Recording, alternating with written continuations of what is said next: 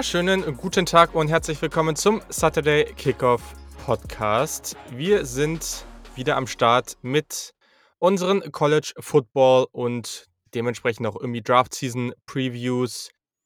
Es ist Hot Take Season, habe ich eben zu Yannick gesagt. Und ich glaube, das werden wir in den nächsten Wochen und Monaten dann herausfinden, wie viele Hot Takes wir so auf Lager haben. Mein Name ist Julian Barsch und ich habe ihn gerade schon kurz angesprochen. Auf der anderen Seite der Leitung jemand, der heute, mal gucken, äh, wahrscheinlich nicht so ganz so happy aus der Folge rausgehen wird, denn es geht auch um eines seiner Lieblingsteams, Janik Politowski. Moin, hallo, grüß dich. Ja, über die Tennessee Volunteers sprechen wir heute auf jeden Fall. Äh, mal gucken, ob kurz oder lang. Mal gucken, wie lange Schwieriges Thema im Moment. Ich habe hab mir, schon, hab mir schon vorgenommen, irgendwann zu sagen, so, jetzt machen wir hier einen Cut, weil sonst kann ich darüber eine Dreiviertelstunde reden, weil das dann doch irgendwie vielschichtiger ist, als ich gedacht hätte tatsächlich. Ähm, aber kommen wir später zu. Ich habe mir bei dem Team aufgeschrieben, äh, als ersten Notizpunkt, äh, lass Yannick mal machen und dann mal gucken, wie lange der Rand geht. Also, ah, das wird äh, lustig. Genau, also, ähm, wir können eigentlich relativ direkt starten. Ähm, ihr seht, ich, ich weiß gar nicht, wie es letztes Jahr dann war. Es war in den letzten Jahren immer mal wieder unterschiedlich. Dieses Jahr machen wir einfach ein relativ normales Conference-Preview-Format ähm, an der Stelle. Wird wie folgt ablaufen, gibt am Anfang immer einen kurzen Rückblick Danach äh, schauen wir erstmal so, okay, was sind so die großen Storylines? Äh, wer spielt um den Conference-Titel mit? Wer könnte auch überraschen? Natürlich verlieren wir noch ein paar Worte zu den anderen Teams. Haben wir auch ein paar Fragen von euch bekommen. Natürlich schauen wir auf die besten Draft-Prospects der Conference. Ein kleiner Ausblick auf die besten Spiele der Conference. Auch das ist natürlich immer ganz cool, einfach schon mal zu schauen, okay, wo sind denn die großen Spiele der Saison? Was könnte spannend werden? Wo möchte ich unbedingt reinschauen? Und dann wie könnte es anders sein? Wir müssen natürlich jeder von uns das beste Jersey der Conference äh, küren. Also das da bin ich schon richtig, richtig gespannt drauf. Darauf freue ja, ich mich schon ziemlich doll. Wir haben ja schon mal eine Jersey-Folge gemacht. Ja, voll. Und da haben wir beide auch, glaube ich, ähm, SEC-Jerseys mit drin gehabt. Ja. Mal gucken. Bin gespannt. Ja, ihr kennt uns ja, ist ein großes Thema für uns. Äh, wir sind da sehr passioniert. Neben Foodtech nebenberuflich im Moment. Ja, genau, genau so. Und ja, am Ende gibt es natürlich noch ein Ranking von uns. Also wir haben uns natürlich Gedanken gemacht, wie wir die Conference ranken würden. Ja, genau. Gibt es noch irgendwie einen kleinen Pick zum, wer der, wer der SEC, heute geht es um die SEC, die der SEC-Spieler des Jahres werden könnte. Und dann schauen wir am Ende nochmal durch eure Fragen, was wir noch nicht beantwortet haben. Eine Menge davon werden wir sicherlich schon währenddessen mit, mit reingenommen haben. Genau, cool. Dann äh, an dieser Stelle bleibt natürlich noch zu sagen, äh, folgt uns natürlich auf, auf sämtlichen Kanälen, Twitter, Instagram, at SaturdayKick. Ähm, und ja, wir würden uns natürlich freuen, wenn ihr uns auch auf Spotify oder Apple Podcast abonniert, da vielleicht auch eine Review hinterlasst. Und für alle, die es noch nicht sind, Werdet unbedingt Supporter, ist richtig cool. Wir haben da eine tolle Community und wir, wir würden uns sehr freuen, wenn ihr wieder da am oder wenn ihr da am Start seid. Auch da wird es bald ein Fantasy-Update geben. Wir kriegen da ein paar Fragen äh, immer regelmäßig. Wir haben ja letztes Jahr unsere Redraft, der Redraft-Ligensystem mit College Football Einfluss gehabt. Da wird es bald ein Update zu geben und dann können auch alle, die Bock haben, neu dabei zu sein, mit reinkommen. Wir haben auch zwei neue Supporter, ganz, ganz wichtig natürlich. Die wollen wir hier nicht verschweigen. Der Ole Fritsch und der Johannes Mersch sind am Start. Vielen, vielen Dank, Jungs, dass ihr dabei seid. Wissen wir echt zu schätzen. Und ja, das war es eigentlich schon. Also, lasst uns äh, gleich reinstarten. Die SEC. Große Conference, viele große Teams hat letztes Jahr natürlich auch den Champion in Alabama gestellt. Übrigens gerade Breaking News vor ein paar Minuten. Nick Saban, der Head Coach, hat seinen Vertrag verlängert. Können wir ja gleich nochmal ausführlicher kurz äh, drauf schauen, wenn wir über Alabama sprechen. Erstmal ein kurzer Rückblick. Letztes Jahr. Wie lief das so? Was für Eindrücke, was für Aspekte hast du noch im Kopf? Ja, es war natürlich eine Saison, an deren Ende mal wieder Alabama das Maß aller Dinge war und mhm. über allen und allem anderen stand. Man hat lange Zeit tatsächlich den Eindruck, Eindruck gehabt, ähm, dass da eventuell Florida mit reingrätschen kann, dass da vielleicht Texas AM mit reingrätschen kann. Aber gerade Texas AM hat dann von Alabama auch die Leviten gelesen bekommen und ist dann mit einer Niederlage aus der Saison gegangen. Orange Bowl dann am Ende gegen North Carolina gewonnen. Ich muss sagen, das, wie gesagt, war wahrscheinlich eine Saison wie so viele andere auch. Georgia mhm. konnte den Erwartungen am Ende nicht gerecht werden. Florida habe ich eben schon kurz angesprochen. LSU, die das Jahr davor den Netty gewonnen haben, sind nur in Anführungsstrichen 5-5 gegangen, obwohl ich persönlich den Eindruck hatte, dass sie einen noch schlechteren Rekord gespielt haben. Keine Ahnung warum. Mhm. Ähm, Ja, es ist war 'ne Saison wie immer, das sage ich jetzt zum 3. Mal. Unsere Geheimfavoriten aus der letztjährigen Preview, die ja meine ersten Previews mit dir waren, Kentucky und Tennessee. Mhm. Das war beides unter ferner Liefen, muss man dann ja ganz ehrlich sagen. Am Ende der. Saison kam dann bei Tennessee sprechen wir gleich noch 'n bisschen genauer drüber, dieses ganze Drama rund um den Recruiting-Skandal, das in dem Firing von Jeremy Jeremy Pruitt gegipfelt ist zum zum Tageslicht. Aber es gab natürlich auch 'n paar positive Überraschungen. Wer hätte das gedacht, dass alle 3 First-Year-Head-Coaches aus der SEC, Lane Kiffin bei Ole Miss, Elijah Drinkwitz bei Missouri und, äh, Sam Pittman bei Arkansas Saisons spielen, mit denen die Fans, mit denen die mit denen die Colleges, mit denen die, ähm die, äh, Athletic Directors und so weiter und so fort, die Boards zufrieden sind.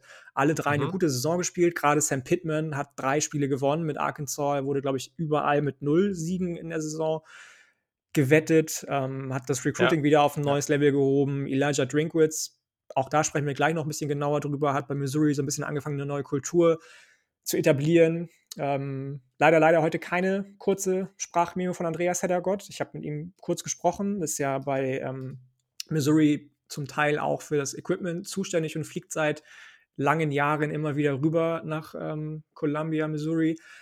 Der weiß noch nicht so ganz, wie's weitergeht, hat er erzählt. Ähm, er spricht heute oder morgen mit den Leuten in Missouri und muss dann mal gucken, was da so Phase ist und hatte noch nicht so wirklich Zeit, sich mit Roster und so weiter und so fort auseinanderzusetzen. Aber Mhm. wir sprechen dann ausführlich über Missouri auch noch. Ihr habt ja einige Fragen zu Missouri gehabt und, ähm, Ole Miss, was soll ich dazu sagen? Auch das sage ich gleich noch. Habe ich 'n schönes Zitat mir rausgesucht von einem, äh, Verantwortlichen eines, ähm, gegnerischen Teams: „They give us a lot of eye candy.“ Das ist 'n ganz schönes Zitat Mhm. und passt ganz gut zu zu Ole Miss, habe ich das Gefühl, zumindest, äh, was Lane Kiffin in der ersten Saison gespielt hat. Und, ähm, ja, ich weiß nicht, also ein letztes Mal. Es war 'ne Saison wie jede andere auch, in der Alabama am Ende am oben äh, oben stand. Oder oder hast du hast du's anders wahrgenommen? Ne, war natürlich auch irgendwo 'ne Saison wie keine andere durch die ganzen Corona-Geschichten, aber die SEC hat, ja, am Ende eigentlich nie wirklich daran gezweifelt, spielen zu können.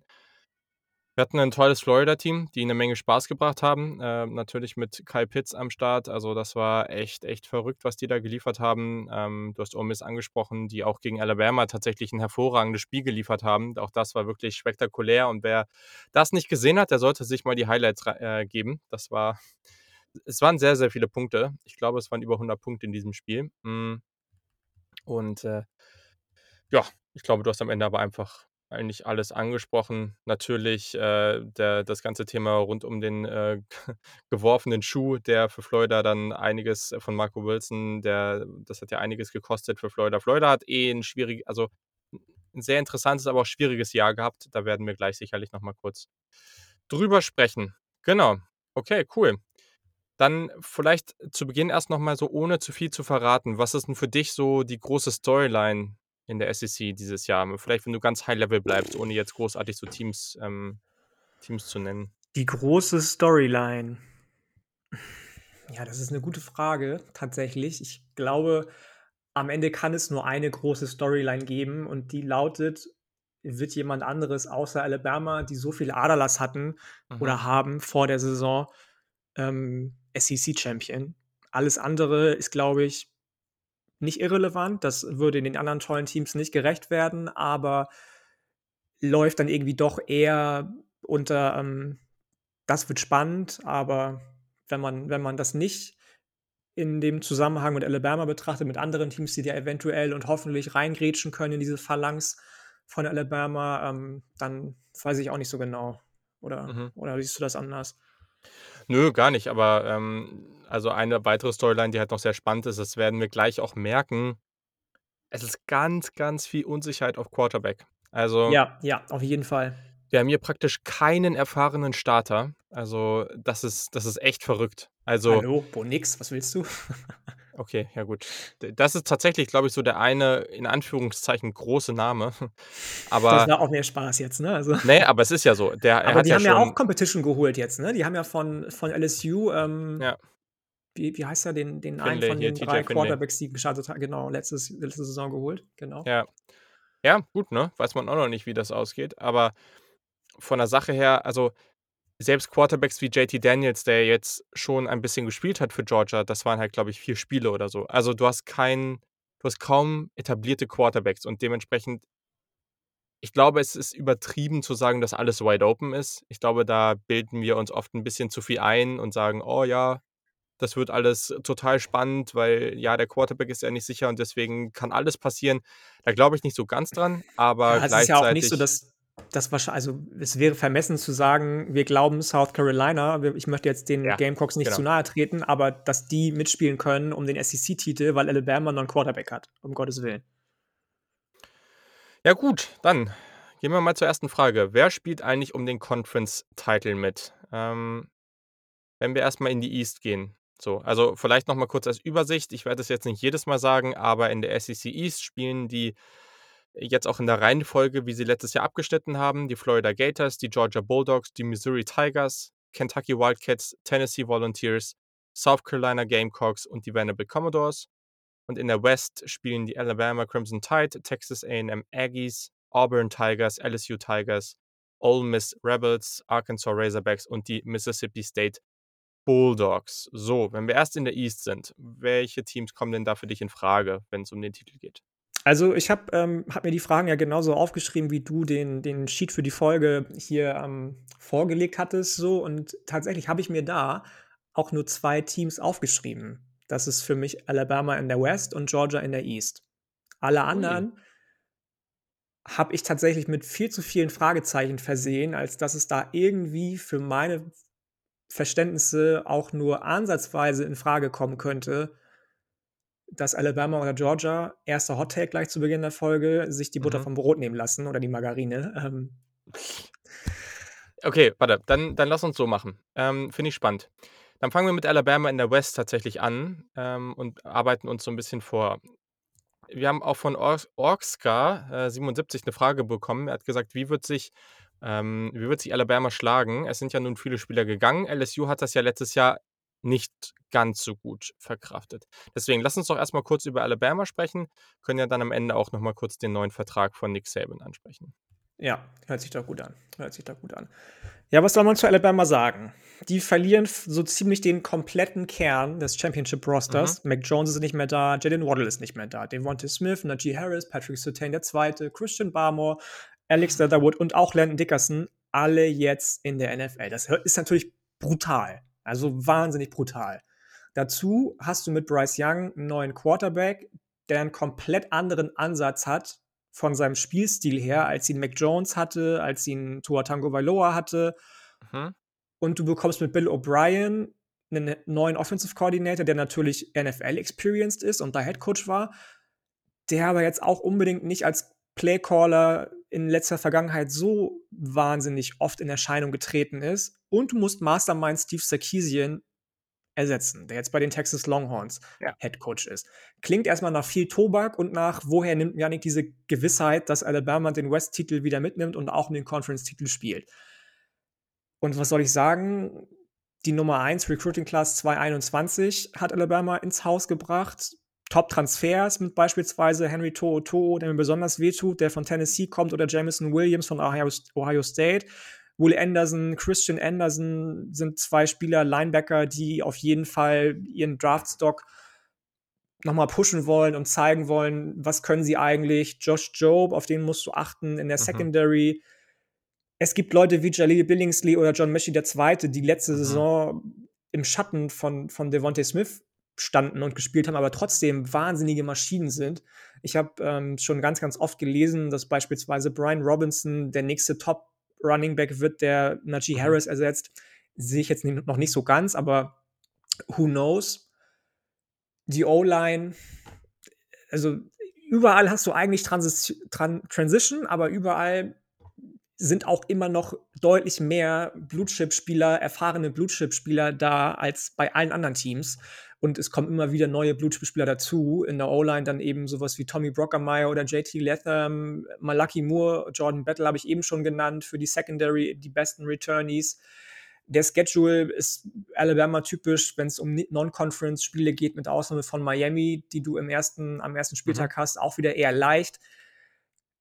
Und in Anbetracht dessen, das hast du eben schon gesagt, dass auch bei den anderen Teams in der Conference und auch in der Division so viel Ungewissheit ist, lass dir, äh, guck dir Auburn an mit dem neuen Head Coach, guck dir LSU an, die jetzt schon wieder einen neuen Offensive Defensive Coordinator haben, nachdem es mit Bo Pelini nicht so gut gelaufen ist in der Defense zum Beispiel. Ähm, guck dir Texas A&M an, die auch mit Haynes King einen neuen Quarterback bekommen.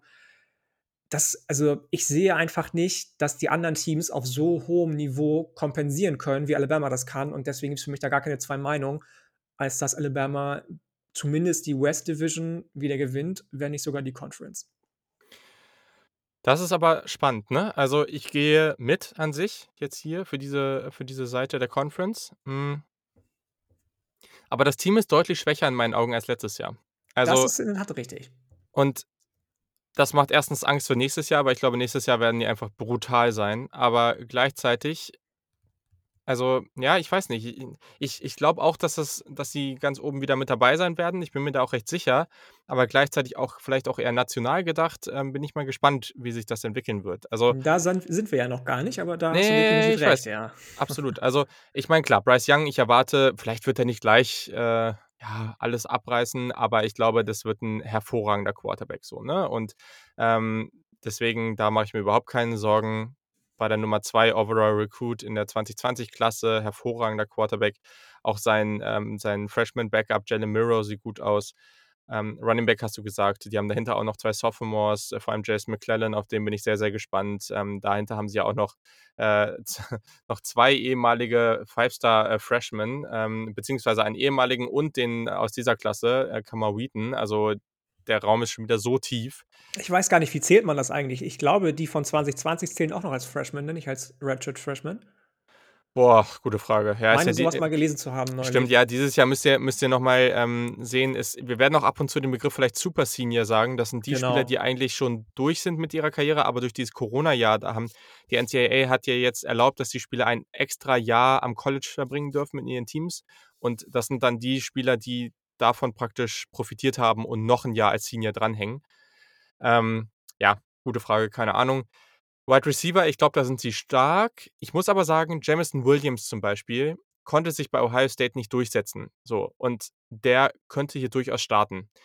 Ich glaube, es wird sie nicht davon abhalten, hervorragend zu sein. Ich glaube auch, dass Jameson Williams hier gut spielen wird, weil der unglaublich speedy ist, aber das ist lange nicht auf dem Niveau vom letzten Jahr. Gleichzeitig ein Name, auf den ich sehr, sehr gespannt bin, Freshman Ajee Hall. Der ist unglaublich spektakulär, super Körperkontrolle. Ich glaube, der wird uns im ersten Jahr schon einiges an Spaß bringen.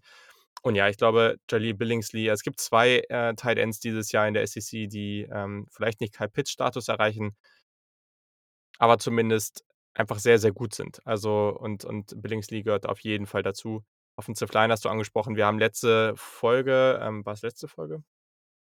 Ähm, ich glaube, haben wir schon über Evan Neal gesprochen, ähm, der auf Left Tackle jetzt spielen wird. Also, äh, man hat, äh, 2 Freshmen, die potenziell starten können, die Five Stars sind, J.C. Latham, Tommy Brockermeyer. In der Defense, ja, muss man sich, glaube ich, auch nicht wirklich viel Sorgen machen. Will Anderson, der Sophomore, also ich weiß nicht, ob man's eben rausgehört hat bei dir, also Se Senior Christopher Allen, der wird in die Draft kommen. Sophomore Will Anderson noch nicht, aber das ist potenziell schon jetzt ein Top 5 Edge Rusher im College Football. Absolutes Biest, also so gut. Was der als Freshman gemacht hat, ist wirklich verrückt. Und auf Linebacker hat man dahinter dann hinter dieser Startergruppe noch 4 weitere, teilweise ehemalige Top 100 Recruits. Also, da ist so viel Talent, was da rumläuft, äh, das ist das ist komplett verrückt.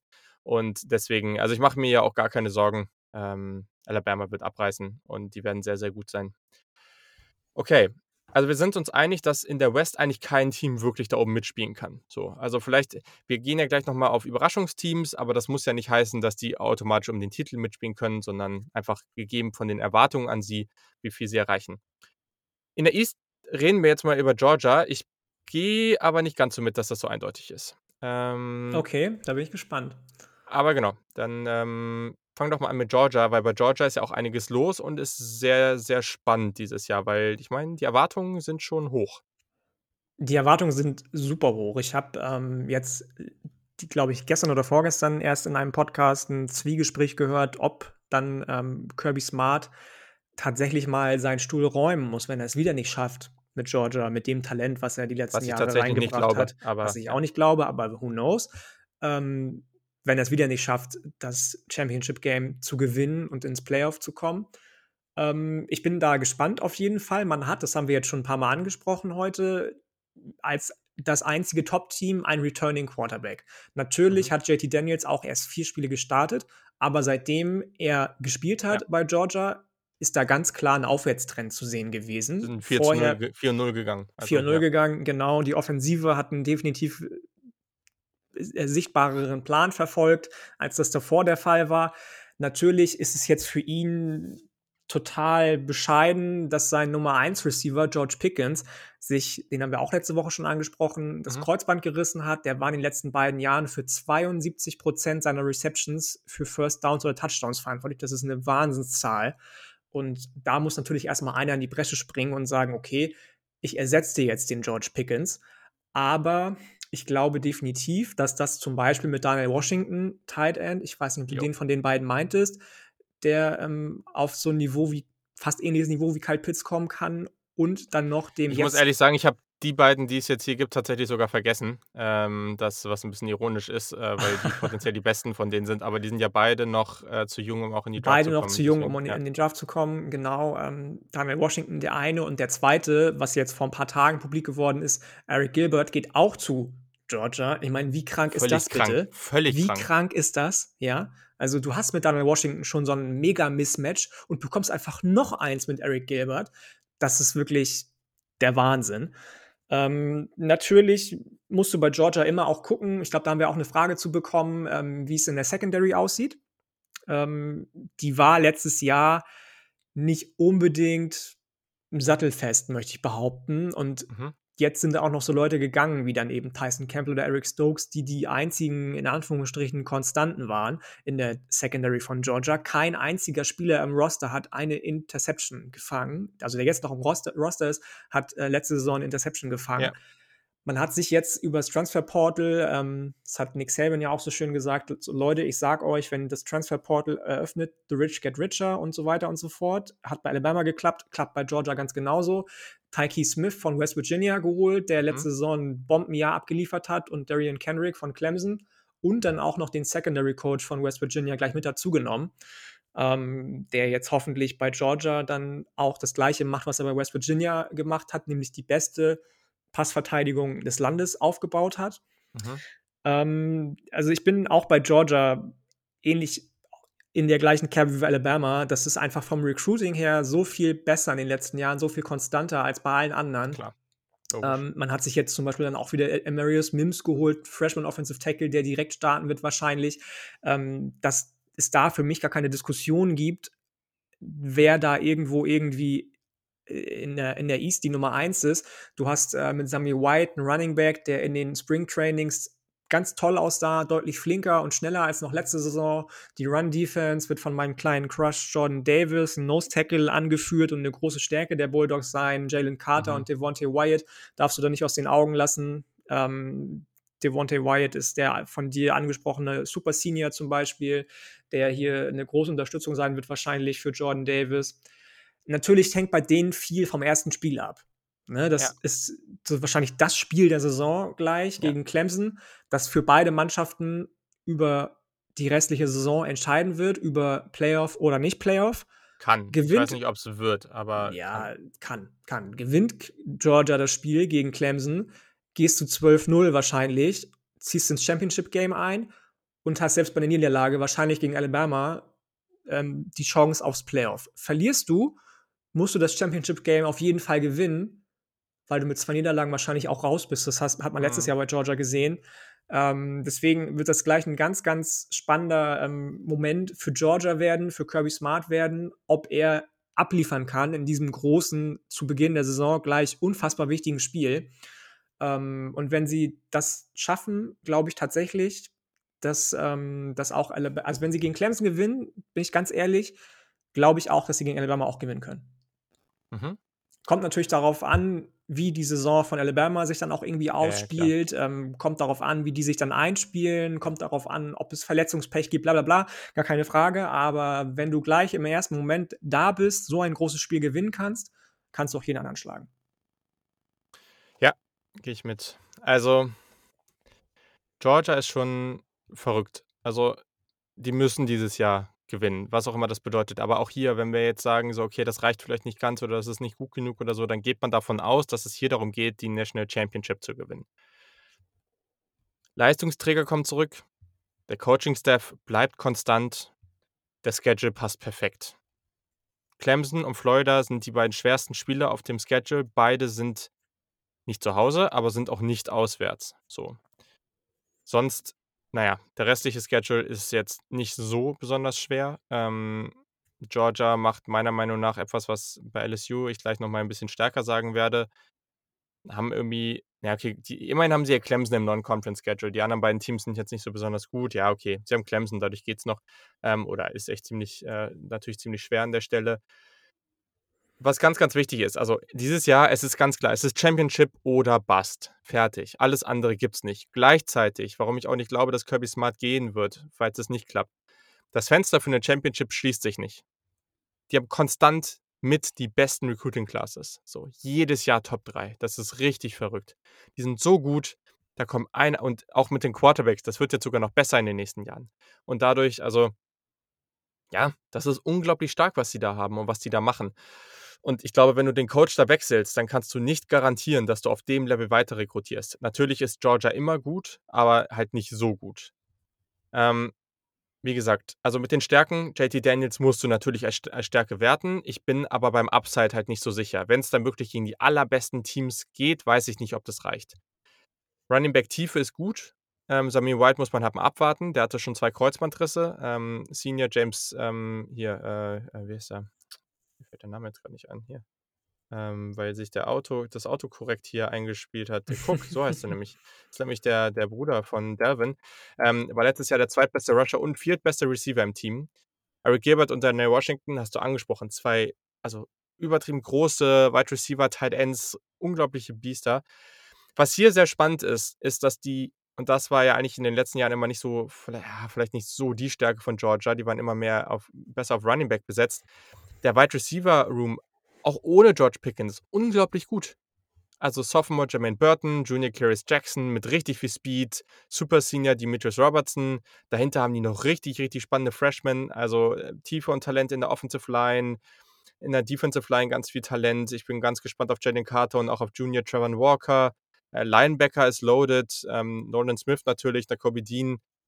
Ähm, ich weiß, also ich bin mal gespannt auf Kenny Milton auf Running Back. Ich, ich weiß nicht, ob Quarterback und Running Back so, um gegen die allerbesten zu bestehen, ob das reicht. Hm. Die Defense, also die, ich glaube, Georgia könnte die beste Defense gegen den Lauf im gesamten College Football stellen. Das wird kein Problem sein. Und alles zur Secondary hast du angesprochen. Auch Kelly Ringo, der Five-Star Freshman aus dem letzten Jahr, ähm, den, auf den bin ich auch sehr gespannt. Der wird auch ein super Jahr haben. Ähm, Sie starten hart gegen Clemson, danach wird es relativ leicht. Ähm, UAB, South Carolina, Vanderbilt, Arkansas, Auburn, Kentucky.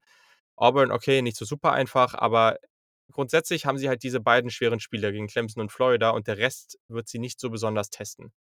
Ich bin gespannt. Es könnte halt wieder von einem Spiel abhängen, beziehungsweise in diesem Jahr zwei, aber ein, und das ist für mich ganz klar, und es ist jetzt auch nicht überraschend, welches Team das ist, ganz klar das andere Team, was hier oben mitspielt, und das ist Florida. Deswegen mache ich jetzt mal einfach den, den fliegenden Wechsel. Ich glaube, also das ist die Frage, können Sie diesen Sprung machen? Ne? Wir haben da, ich glaube, wir haben da irgendwann schon mal drüber geredet. Letztes Jahr oder so ähm, haben wir schon mal darüber geredet. Ähm, dieses, dieses ganze Thema, es ist viel leichter, von 5, 6 Siegen auf 8, 9 Siege zu kommen. Und dann jeder Sieg mehr, auf 10, auf 11, auf 12. Das ist unglaublich schwer, diesen nächsten Sprung zu machen. Genauso im Recruiting. Ne? Das ist, Genau, da haben wir genau, auch schon drüber genau. gesprochen, auch letztes Jahr, glaube ich, genauso im Recruiting. Es ist viel, viel schwerer, dann nachher, wo sie jetzt sind, von, weiß ich nicht, immer 9, 10, ähm, noch höher zu kommen, als erstmal auf Platz 10. Ja? Und dass dieser, diese, diese Gap so eklatant immer noch ist zwischen 10 und 4 oder 10 und 1, wo Alabama und Georgia sich bewegen meistens, das siehst du einfach. Das siehst du einfach. Ja. Da bin ich gespannt, ja. Das Ja. glaube ich. Aber mach erst mal weiter. Letztes Jahr 8 und 4 gegangen. Ähm, ich glaube, das Bowl-Game gegen Oklahoma darf man jetzt nicht so für voll nehmen. Da haben sehr viele Spieler gefehlt, aber natürlich war jetzt kein besonders guter Auftritt. Ähm, aber es haben halt wirklich viele Spieler gefehlt. Was halt heftig ist und was ganz wichtig ist für dieses Jahr, sie müssen diese unnötigen Fehler abstellen. Also gegen Texas A&M hat Malik Davis einen ganz wichtigen Fumble gehabt, ganz, äh, ganz am Ende. Gegen Florida hat, äh, ja, habe ich schon gesagt, Marco Wilson ja diesen Schuh einfach weggeworfen. Dadurch gab es eine Strafe und dadurch wurde es überhaupt erst möglich, dass sie dann am Ende wieder durch dieses Field Goal verloren haben. Ähm, dann, ja, ich meine, am Ende gab es gegen, gegen Alabama gab es äh, drei Possession Down ähm, Penalties, also wo sie dreimal äh, sehr unnötige Penalties bekommen haben, nur um dann zu ermöglichen, dass Alabama da noch scoren konnte und am Ende knapp gewinnt. Das war ja ein Spiel, also Florida hat wirklich, wirklich auf dem Level von Alabama gespielt. So. Nach dem Jahr wurden jetzt auch beide Secondary Coaches gefeuert. Das war auch nicht gut, obwohl man da viel Talent hat. So, wir haben über Kair Elam letzte Woche schon gesprochen, den wir beide sehr, sehr gerne mögen. Da ist viel Talent. Natürlich, wenn man auf den gesamten Kader guckt, Georgia ist besser besetzt. Ich glaube, da gibt es keine zwei Meinungen. Für mich basiert diese Aussage auf dem Upside von Emery Jones. Ähm, der Quarterback ist jetzt äh, Ratchet Jr., ist seit vier Jahren im Programm. Dan Mullen ist ein hervorragender Coach. Und ich glaube, ja, also Emery Jones wird da ist da mittlerweile im System und hat letztes Jahr auch immer wieder, weil er ja auch für Running Plays und so weiter immer wieder gezeigt, dass er durchaus äh, das Zeug zum guten Quarterback hat und er ist halt unglaublich dynamisch. Der Backup Anthony Richardson auch nochmal ganz spannend. Der ist noch einen Tacken ähm, größer und vielleicht sogar noch ein bisschen athletischer, weiß ich nicht, auf einem ähnlichen Level zumindest. Also 6'4, 232 Pfund. Ganz, ganz spannend. Aber ich glaube, Emery Jones könnte so ein Dark Horse für, ähm, für die Heisman sein. Es hängt natürlich stark davon ab, aber es wird spannend. Ähm, Secondary. Kai Elam, dazu noch Five-Star Jason Marshall, auch ein ganz, ganz spannender Spieler. Letztes Jahr hatte man mit so einer Secondary 28 abgegebene Passing-Touchdowns. Das war horrend schlecht. Und man kann nur besser werden. Also schlechter geht es echt wirklich nicht. Hm, letztes Jahr hat man das Rushing Game relativ wenig genutzt. Sie waren Platz 116 im College Football bei den Rushing Attempts per Game ich glaube, also dieses gesamte Committee mit Malik Davis, Damian Pierce, Naquan Wright kommt zurück und dazu bekommt man den ehemaligen Five-Star, ähm, den Marcus Bowman, den Transfer von Clemson. Das ist halt ein Biest, ne? Also da bin ich richtig gespannt. Also man hat da auch verschiedene Typen von Running Backs. Da glaube ich auch dran. Ich glaube auch daran, dass man einen durchaus spannenden Wide Receiver Room hat. Ratchet Jr. Jacob Copeland, sehr, sehr spannend, hatte letzte, letztes Jahr 18,9 Yards per Catch. Ähm, und man hat richtig viel Größe. Xavier Henderson 6'4, Junior Justin Shorter, ehemals Penn State, auch ehemaliger Five-Star, aber der auch mit 6'5. Ne? Also auch hier kommt es wieder darauf an, können sie das umsetzen, was sie an Talent haben. Defensive Line, denke, wird sich verbessern. Da ist auch unglaublich viel Talent drin. Ich bin ganz, ganz gespannt, was Junior Brandon Cox macht, weil der. Ja, total der, gekommen, eben von Georgia, genau. Genau, ne? Und der war ja auch die ganze Zeit eigentlich schon so ein Kandidat für die NFL. Der muss jetzt gegen den Run etwas besser werden. Ventre Miller, der Linebacker, Richard Senior, einfach so ein All-SEC Level-Spieler. So äh, unglaublich gut. Man muss jetzt schauen, ne? Was macht man damit, dass man 69% der eigenen Scoring Production verliert? Trask ist weg, Kyle Pitts ist weg, Kadarius Tony ist weg. Ich glaube aber, da ist eine Menge an Talent und ich glaube, dass halt ähm, Emery Jones sogar mehr Upside am Ende hat. Äh, die Defense muss besser werden, klar. Und einfach nur mal unabhängig davon, was ich ganz, ganz spannend finde, ist, dass ähm, Florida sich in den letzten Jahren ja, also sie hatten gar nicht so viele Five-Star-Recruits und sie haben aber relativ viele ehemalige Five-Stars über Transfers bekommen. Und in 2022 eröffnet eine neue 85 Millionen Dollar Football Facility. Also Florida ist eigentlich so ein Powerhouse im Recruiting und die waren, was Recruiting selber angeht, auch die Facilities und so drumherum, da waren die echt hinten dran. Finde ich total verrückt. Also ich bin gespannt, wo es hingeht. Das Schedule ist nicht so ganz leicht, aber ich glaube, da ist eine Menge drin. Und ja, wie gesagt, also äh, ich, ich glaube einfach, dass der Quarterback hier an der Stelle so viel Upside mitbringt, dass das halt für eine richtig spektakuläre Saison sorgen kann. Mal gucken. Aber natürlich, du hast nicht diese kranken Line-Ups, un dieses unglaubliche Recruiting-Talent wie bei Georgia. Das ist keine Frage. Absolut, absolut. Ich glaube, du hast auch alles relativ gut zusammenfassend schon gesagt so. Ich mache mir halt ein bisschen den Kopf bei Emery Jones. Klar, der ist schon lange im Team so, aber man mhm. hat halt wirklich einfach noch gar nichts von dem gehört. Warum hat er es in vier Jahren nicht geschafft, dann doch mal Starter zu sein? Warum hat er nicht gegen Philippe Franks sich durchgesetzt zum Beispiel? Auch bevor Kyle Trask Starter geworden ist, hat man von dem nicht viel gehört und oft was gehört. Wenn der so wahnsinnig viel Upside hat, warum spielt er da nicht schon längst? Frage ich mich. Mhm. Ähm, ist Philippe Frank so viel besser als der? Und wenn da die Antwort ja ist, dann gute Nacht. Ähm, deswegen bin ich einfach noch ein bisschen skeptisch, was ihn angeht. Alles andere, was du gesagt hast, gehe ich total mit. Ja, wie gesagt, ich glaube halt auch, das ist so 'ne Sache, die das ist so High Risk, High Reward, ne? Also, das kann auch völlig in die Hose gehen. Und ehrlich, dann also, dann glaube ich nicht mehr, dass sie 'ne Chance haben, da oben mitzuspielen, aber ich wäre auch total gespannt, was 'n Anthony Richardson da macht. Das ist auch also, 'n athletischer 6'4 Freshman mit 230 Pfund. Also, das könnte auch richtig witzig werden. Deswegen, also, ich glaube einfach, das Upside ist da und genau. Aber ich glaube, das sind halt wirklich die Teams, die's am Ende unter sich ausmachen werden. Also, wir können jetzt es macht fast eher Sinn, jetzt in die Überraschungsteams zu gehen, oder? Ich weiß nicht, inwieweit du Texas A&M noch aufm Kerbholz hast. Ja, die habe ich jetzt halt ah ja, ist eigentlich gut, dass wir jetzt über die sprechen, weil die habe ich tatsächlich auch nicht unter den Überraschungsteams, weil würde keinen Sinn Mhm. machen. Ne, ich glaube Ähm auch nicht. Die sind ja auf 'nem aber relativ hohen Niveau sich bewegend, muss Voll, man sagen, voll, ne? voll. Also, die haben natürlich auch viele Abgänge jetzt Ja. verkraften müssen, aber auch ähnlich wie Alabama natürlich nicht in der Breite, immer noch 'n tollen Kern. Wir haben über Kenyon Green schon gesprochen. Jalen Wydermyer, Tight End, bleibt, den du wahrscheinlich auch noch mit meintest, dann doch als Genau, 2., genau. oder? Ja, Ähm, die Running-Back-Gruppe um Isaiah Smith, Devon Achane und Isaiah Spiller ist bombastisch.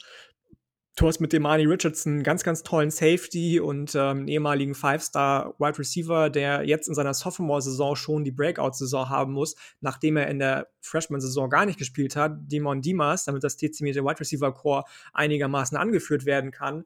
Haynes Ja. King haben wir schon angesprochen, der 'n bisschen schmal noch ist, aber 'n wahnsinnig Okay, spannender warte warte Dual-Threat mal, warte mal. An der. Stelle an der Stelle müssen wir aber kurz quatschen. Also, Demond Demas, auf den bin ich super gespannt. Quarterback. Ich habe mir eben noch mal 'n bisschen was angeguckt auch dazu. Ja. Ist das jetzt klar, dass Haynes King da startet? Weil alles, was ich bisher gesehen habe, ist noch nicht klar, dass er Ne, meinst du startet. nicht? Okay, dann Also hast du mehr mehr gesehen als dann hast du dich mehr beschäftigt damit als ich. Ich dachte eigentlich, es wäre relativ weil alles, was ich auch so an Podcasts gehört habe, die sagen alle. „Haynes King, klarer Starter.“ Okay, hm, interesting. Wer Vielleicht läuft denn habe da noch so rum? Ich mei ich Ja, genau. Also, der andere Name, den man jetzt die ganze Zeit gehört hat und wo ich auch mir jetzt 'n paar Videos zu angeguckt hat, der war auch im Spring Game noch der andere, der viel Zeit bekommen hat, ist Redshirt Sophomore Zach Calzada. Der hat 'n deutlich Okay. stärkeren Arm, der hat auch 'n bisschen was gezeigt. Ich glaube auch, dass Haynes King der Favorit ist. Besserer Athlet, nicht so 'n starker Arm. Ähm, ich glaube auch, dass der dem mehr Upside gibt und wenn beide auf einem Niveau sind, dann willst du vielleicht auch eher den haben, weil der vielleicht noch bisschen länger bleibt. Äh, aber ja, ist spannend. Also, ich weiß nicht, ob du noch irgendwas zu Haynes King hast, weil ich glaube auch, dass er's am Ende wird, aber ja, ich kann's ja noch mal kurz checken. Ne, okay, dann dann check das erst mal. Und, ähm, ne, ich habe nichts mehr nicht mehr viel zu dem. Also, ich bin da über das, was ich gelesen habe, eben einfach davon ausgegangen und und gehört habe, dass der dass der startet, weil relativ viele relativ begeistert von dem sind tatsächlich. Von Zach Calzada habe ich jetzt grade zum 1. Mal gehört. Ähm, bin ich bin ich raus bei dem, muss ich sagen. Ähm, ich glaube, dass also, Okay. ich mich würde es wundern, wenn wenn so viele Medien, die so viel dichter als wir an dem Ganzen dran sind, ähm, sei es die The Athletic Podcast oder von Athlon Sports oder, oder, oder, den auch nie erwähnen und immer nur von Haynes King sprechen, dass der dann auf einmal startet. Das würde mich doch wundern. Ja, äh, ja, okay, aber ist interessant, weil ich habe jetzt grad noch mal auch geguckt, hier bei 24/7 ist auch 'n Artikel, der ist jetzt vor 4 Tagen rausgekommen und wo Okay. auch wo auch zum Beispiel drinsteht, dass, ähm so: „There's two obvious concerns on the offensive side of the ball, Quarterback“, ähm, und dann in Klammern: „Were either Haynes King äh, Haynes King or Zach Calzada were supplant Kellen Mond.“ Ja, okay. Also, es ist interessant. Ich ich weiß, dass, äh, eigentlich viel mehr über Haynes King gesprochen wurde. Ähm, im im Spring Game haben die beiden sich die dies die ganzen Sachen also, hat sich ungefähr geteilt. Ähm, Statistiken waren auch ziemlich ähnlich. Ähm, wie gesagt, also, ich glaube, der was das Armtalent angeht ah, Armtalent ist auch immer so 'n Wort, ne? Mhm. Also ich ich glaube, Zach Calzada könnte überraschen. Der ist also, das sah an sich ganz gut aus, aber Haynes King hat vielleicht einfach mit mit diesem Element, äh, des Running Games und so vielleicht noch 'n Tacken mehr Upside. Ähm, fände ich total spannend, aber vielleicht ist es ja noch nicht ganz durch. Ich glaube, am Ende wird's Haynes King sein, aber, ähm, ja, genau.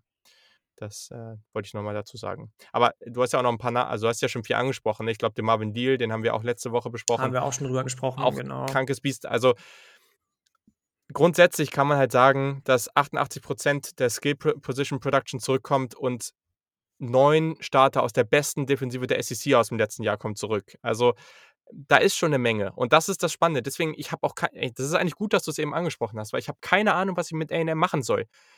Ohne den Quarterback also bei den anderen Teams ist es ja unsicher, aber hier ist es noch mal unsicherer, so. Also, es ist nicht, dass du hier den Nummer 1 Quarterback der Klasse oder Nummer 2 Quarterback der Klasse oder so bekommst, ne? Also, Mhm, mhm. klar war Haynes King 'n hoher Recruit, aber Ja, ich weiß nicht. Also, wenn der jetzt 'n gutes Jahr spielt, dann ist Texas A&M auf einmal vom Talent her gut genug, um da oben vielleicht mitzuspielen. Aber wenn nicht, dann kann's sein, dass sie am Ende irgendwie mittendrin landen. Also, finde ich ganz, ganz schwer einzuschätzen persönlich. Ja, stimmt. Das ist fair. Auf jeden Fall. Okay, haben wir auch darüber gesprochen. Dann lass uns doch mal zu den Überraschungsteams gehen. Ich habe das einfach für mich so einsortiert. Ähm, muss man auch gar nicht so ausführlich machen, je nachdem, wie man will.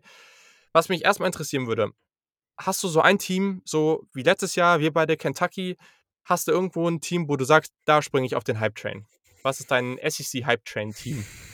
Also, wenn ich jetzt sage Ole Miss, werde ich gleich wieder als Homer Nö, abgestempelt. Aber, hm, ich glaube tatsächlich, dass das, wenn überhaupt ich habe noch 'n 2., aber wenn überhaupt, Ole Miss werden kann.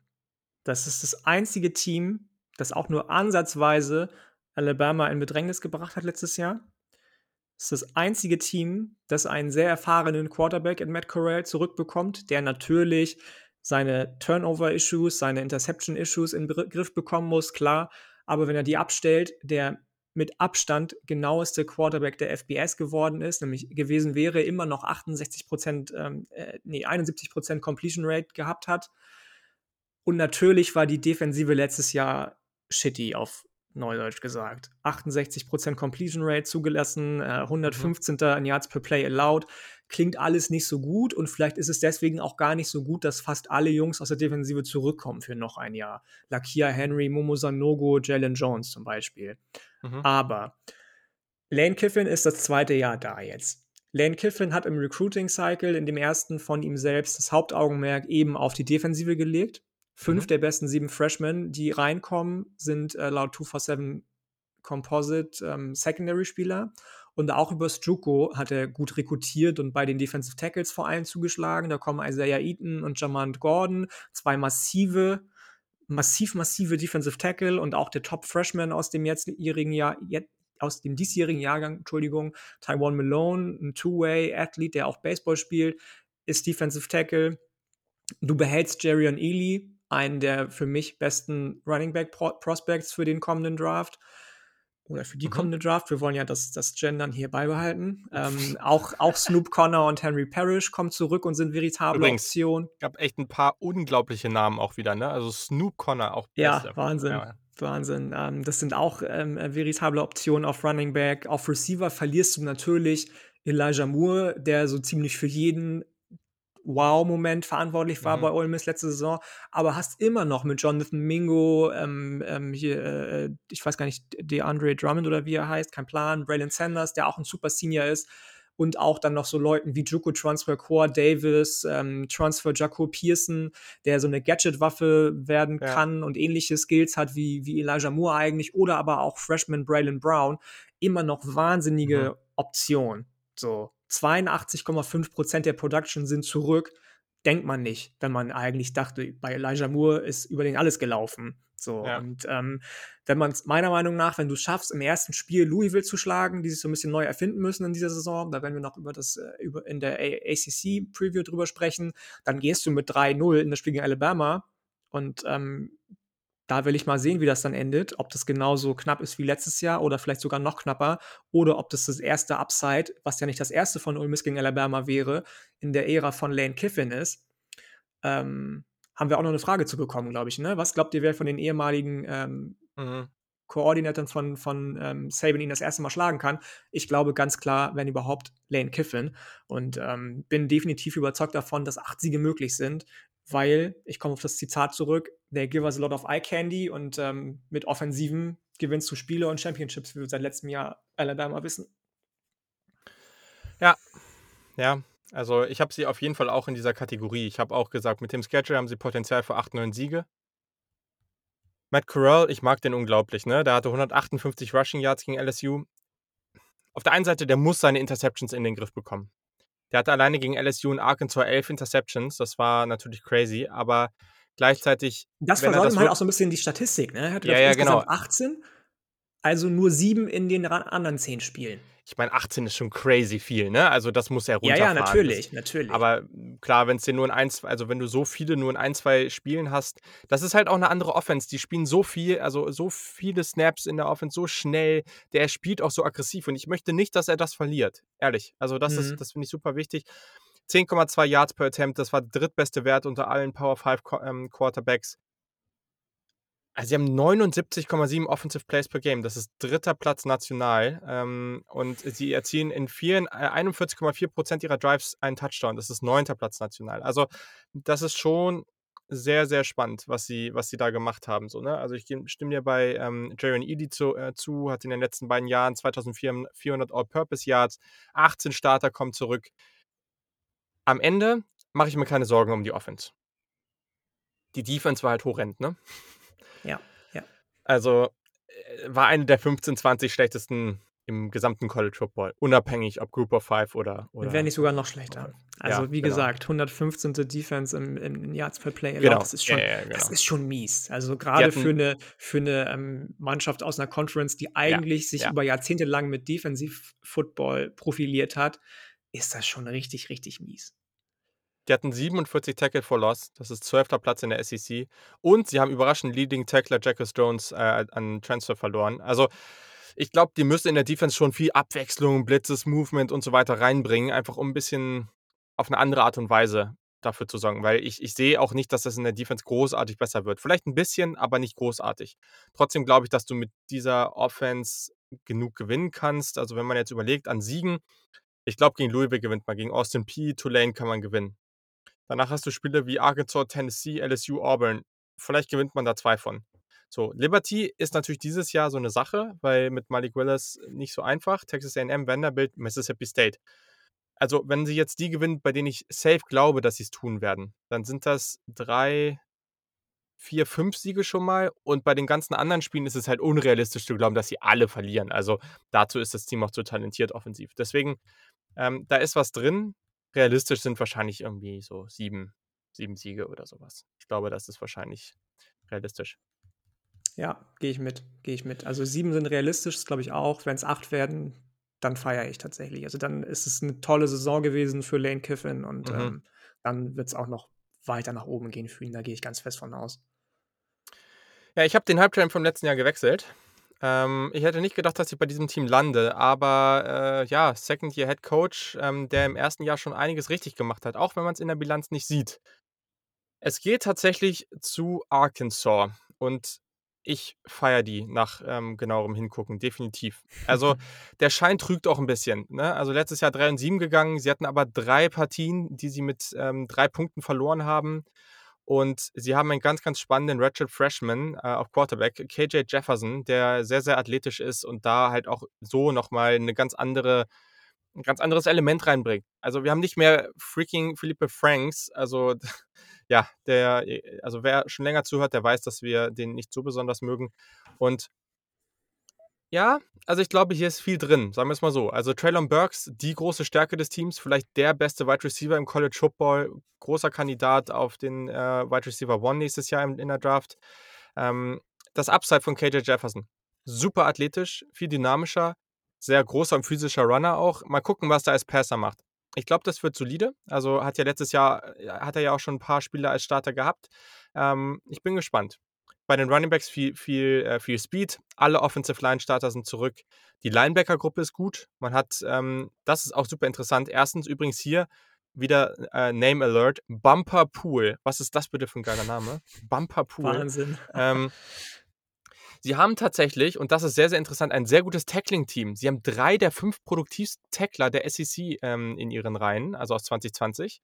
Äh, Redshirt Senior Grant Morgan war der Second Leading Tackler in der SEC. Ähm, Bumper Pool war, glaube ich, auf 4 und dann ein ganz, ganz spannender Spieler, Safety Jala Jalen Catalon. Auch der ist sehr, sehr gut. Der war auch Ja, Top den mag 5. ich sehr, sehr gerne. Der ist sehr gut und, äh, die Statistik, die mich richtig geflasht hat, die waren die zweitbeste Pass-Defense in der SEC und haben gegen Alabama, Florida und Texas A&M gespielt. Also Und alle davon kommen zurück. 100 Ja, genau. der Interceptions kommen zurück. Genau, Mega. das das da ist 'ne Menge drin. Also, es ist leider schade, Mike Woods, der zweitbeste Wide Receiver, ist zu Oklahoma getransfert. Ähm, man muss mal abwarten. Ähm, man muss vor allem also, in der Defense ist alles gut, die Defensive Line ist halt ein Problem. Die muss echt einen Schritt nach vorne machen. Man hat von Missouri einen Transfer Defensive End Trey Williams bekommen, mal gucken. Aber ich glaube, also alleine diese Kombination aus einem sehr, sehr dynamischen, jungen Quarterback, der halt viel Upside hat. Es kann aber auch sein, dass das noch ein bisschen dauert, keine Ahnung. Ähm, in Kombination mit Traylon Burks, äh, einem unglaublich guten Wide Receiver. Also ich glaube, Arkansas sollte man auf dem Zettel haben, so, ne? Also, ihr werdet es ja nachher an meinen Tipps sehen, mal schauen, aber ich glaube, relativ safe, also wenn man den Schedule mal anguckt. Also, man hat im zweiten Spiel Texas, das wird natürlich, würde würd ich natürlich übertrieben feiern, wenn sie da ein Upset landen könnten, aber wenn wir jetzt mal sagen, alleine gegen Rice, äh, Georgia Southern, ähm, Arkansas, Pine Bluff, okay, wow, ähm, und Mississippi State kannst du wahrscheinlich gewinnen. Was das Problem ist, der restliche Schedule ist schwer. Also du hast Texas, Texas A&M, Georgia, Ole Miss, Auburn, LSU und Alabama. Das Auburn zum Glück zu Hause zumindest. Da bin ich mir noch nicht, also da bin ich mir überhaupt nicht sicher, was bei denen abgeht nächstes, nächste Saison. Das, das glaube ich schon, dass Arkansas da auch eventuell gewinnen kann. Ähm, ja, aber das lässt ehrlich gesagt meinen Tipp für später, ah, weiß ich noch nicht, ob ich mich damit jetzt noch so wohlfühle, wenn ich den Schedule nochmal angucke, weil der ist echt hart. der ist also, brutal. Der ist einfach brutal. Das, ist, das war ja letztes Jahr schon so, ja, vorletztes stimmt, Jahr so das, Letztes also, Jahr haben die auch schon gegen Georgia, ja. Auburn, Ole Miss, ja. Texas A&M, Florida, ja. LSU, Alabama. das war Alter, richtig brutal letztes Jahr. krank, krank. Ja. tut mir leid, aber äh, trotzdem. Spannendes Team. Und dann, zu denen haben wir auch ein paar Fragen bekommen. Die können wir auch gleich mal abfrühstücken. Missouri. Ich, weiß nicht, ob das Upside so hoch ist, aber ich glaube, dass die auch, und da kommen wir dann am Ende bei den, bei den ähm, Tipps dann zu, ich glaube halt, dass die sich noch mal ein bisschen verbessern werden. Mit Drinkwitz, ich glaube, das ist cool. Man muss mal abwarten, was mit DC Steve Wilkes, der neu ist, ähm, passiert. Aber man war letztes Jahr schon ein 500-Team. Man bekommt 17 Starter zurück. Ich mag Connor Baselak. Letztes Jahr war man noch ein bisschen traditioneller, kon konservativer in, in, dem offensiven Approach. Aber ich glaube, der kann was machen. Und ich glaube, der wird Misu mindestens mal nicht zurückhalten und vielleicht auch sogar noch ein bisschen helfen. Wide Receiver ist viel Returning Production. Ich glaube halt, auch wenn du jemanden wie Running Back Larry Roundtree verlierst, Nick Bolton natürlich auf Linebacker, du hast ein durchweg sehr, sehr solides Team. Und ich habe das Gefühl, dass das in, mit dem Schedule auch auf der Seite der Conference vielleicht sogar schon irgendwie auf, für Platz 3, 4 reichen kann. Also der Schedule sieht halt dann schon deutlich, deutlich, deutlich machbarer aus. Ne? Und ähm, ja, Weiß ich nicht. Also ich glaube, da ist zumindest ein echt sehr, sehr solides Jahr drin. Und was hast du bei Missouri für Anforderungen? Ne? Also so crazy sind die ja jetzt nicht. Mhm. Also ähm, damit haben wir die Anfrage, ich zumindest von Lutz, die Frage schon mal beantwortet. Wir können nochmal auf Players to Watch gucken. Ähm, aber was Kiki Schism auf jeden Fall, Wide Receiver, der jetzt Graduate Senior ist, glaube ich, ne? Das mhm. zweite Jahr nach seiner Graduation schon spielt, jetzt durch diese Corona-Geschichte. Das ist ein Bully Boy. Also das, den mag ich wirklich, wirklich gerne. Mookie Cooper kommt ja von Ohio State. Das ist so ein bisschen so ein Tutu Atwell-ähnlicher oh, Spieler. Das ist, das ist so traurig, ey. Ich habe mich so auf den gefreut und der ist jetzt halt diesen Wide Receiver Room, der einfach absurd tief ist zum Opfer gefallen. Kann ich also, aber auch verstehen, dass er dann sagt, nee, dann sehe ich mich da nicht mehr, ne? Muss ich auch aber ich ehrlich sagen. Ich habe mich so auf den gefreut, ey. Oh, das war also, das war schon so mein Kandidat in meinem Kopf für, der, für den Wide Receiver, der jetzt nicht so der Beste ist, aber den man am liebsten mag. Weißt du, was ich meine? So, also man, oftmals ist es ja so, dass man so einen Elite-Spieler, okay, bei deinen Lieblingsteams vielleicht nicht immer so, aber, ähm, aber dass man nicht immer so, also manchmal so ein Elite-Spieler auf einer Position hat, aber es gibt jemanden dahinter, den man dann noch vielleicht einen Tacken lieber mag. So, das ne? hast du letztes Jahr auch zu Jameson Williams von Ohio State gesagt. Nee, nee, nee, das habe ich nicht. Jameson Williams fand ich, äh, fand ich super spannend, ähm, weil er der schnellste Receiver im, im, Na gut. Äh, in Na der gut. Gruppe war. Aber ich ja, war nie so ein Riesenfan. Aber, Na ja. gut. Ähm, nee, also ich bin, muss da mitgehen. Missouri ist das zweite Team, das meiner Meinung nach überraschen kann. Ähm, ich sitze da ganz, ganz vorne im Lokführerhaus des Hype Trains neben Lutz und Andreas Heddergott und dir wahrscheinlich. Du willst dir doch nur Freunde machen jetzt hier. Ah, nein, also ich habe das ja, glaube ich, schon vor ein paar Wochen mal gesagt, dass ich die super spannend finde. Ähm, ich finde Conor Braslak tatsächlich noch ein bisschen spannender als du wahrscheinlich. Das ist für mich, mhm. ist das der einzige Quarterback, der äh, auf dem Niveau agiert, auch wenn er relativ konservativ war. Er kann auch alles andere, habe ich zumindest bisher so den Eindruck. Ähm, vor dem ich anstelle der Defensive Coordinators von Florida und Georgia am meisten Respekt haben würde. Ähm, du hast Ila Drinkwitz schon angesprochen, der ja auch eher einen konservativen Weg am Anfang gegangen ist, ganz mhm. zu Beginn, als er eingestellt wurde als neuer Head Coach. Ich habe mit Andreas auch darüber schon mal gesprochen vor ein paar Wochen. Waren ganz, ganz viele Spieler und auch Verantwortliche ihm so ein bisschen skeptisch gegenüber, weil er so ein bisschen so einen leichten Professor-Touch hat ähm, und sehr, sehr höflich daherkommt, nicht aus seiner Haut gekommen ist die ersten paar Tage und Wochen, weil er erstmal sich einen Eindruck verschaffen wollte von den ganzen Gegebenheiten bei Mhm. Missouri. Aber ich glaube, dadurch, dass jetzt gerade auch die Facilities erneuert wurden, dadurch, dass du jetzt auch dein äh, Indoor Practice Field auch im Stadion hast, da, da entsteht gerade ganz, ganz viel bei Missouri. Klar, irgendwo ist das Ceiling auch begrenzt. Wenn du in der SEC spielst und da so Powerhouses wie Alabama, Georgia, äh, Texas AM und Florida mitspielen. Aber du hast es schon gesagt, in einem Jahr wie dem, was jetzt kommt, wo ähm, 47 Spieler, das ist eine Wahnsinnszahl, die mindestens schon vier Jahre Erfahrung im College haben, zurückkommen, da kann schon was gehen bei Missouri, definitiv. Ich halte das durchaus für möglich, dass sie 5-1, wenn nicht sogar 6-0, wenn alles perfekt läuft, starten. Am Ende sind dann nachher acht Siege für mich realistisch, weil der Schedule hinten raus ein bisschen heavy wird. Aber ähm, ich bin gespannt, ob wir dieses Jahr mit unserer Prognose, ich gehe dann nämlich mit dir mit, total nicht auf die Nase fallen wie mit Kentucky letztes Jahr und äh, Missouri eine ganz, ganz tolle Saison hinlegen wird. Mhm. Okay, ja, dann gehen wir mal zu der Kategorie. Wen müssen wir sonst noch so erwähnen? ähm, gibt natürlich noch einige Teams. Äh, über einige werden wir vielleicht ein paar Minuten länger sprechen, über andere vielleicht nur ganz kurz. Auburn. Wieso glaubst du nicht an Auburn? Das ist eine gute Frage. Das fängt an mit Bo Nix. Das geht weiter mit Brian Hasen, der Mhm. bis jetzt in Anführungsstrichen nur bei den Boise State Broncos Erfolg hatte, was aber vor ihm auch schon andere geschafft haben, weil diese Uni einfach so massiv im Vorteil anderen Universitäten, was die finanziellen Mittel anbelangt, in der Mountain West Conference ist, dass es fast schon unfair ist. Das geht weiter damit, dass sie relativ viel in der Secondary und in der Defensive Line in den letzten ein, zwei Jahren, jetzt in den letzten ein, zwei Drafts jetzt verloren haben. Mhm. Natürlich kannst du argumentieren, dass sie so ein Monster haben wie Tank Bixby zum Beispiel, ja. Aber du musst dann eben auch sehen, dass auf der Wide Receiver Position viel neu anfangen muss, jetzt sich da viel Neues finden muss. Du ähm, solltest dir definitiv eben diese Bo Nix Geschichte angucken. Sie haben jetzt einen Transfer reingeholt von LSU, der vielleicht sogar auch startet.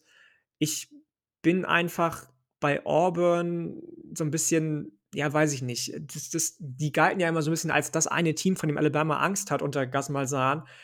Der ist jetzt nicht mehr da. So, da sind auch ganz, ganz viele Spieler, als der gefeuert wurde, ähm, dann decommitted von Auburn. Die haben einen ähnlich Mhm. Harten Aderlass wie Tennessee am Ende gehabt, was die äh, Recruiting Class angeht, dann auch wieder einiges über Transfers reingeholt. Da, da sehe ich einfach auch viel zu viel Unsicherheit, aber auf allen Positionen und nicht nur auf Quarterback, als dass ich da euphorisch wäre. Ja, also Brian Hasen, ich finde ich find das spannend. Neuer Head Coach, mal gucken, wie es wird. Ne? Also bei Boise hast du schon recht, wie, das, wie diese Situation da ist. Trotzdem drei Mountain West Championships gewonnen, 69 zu 19 Rekord in sieben Spielzeiten, ist schon heftig.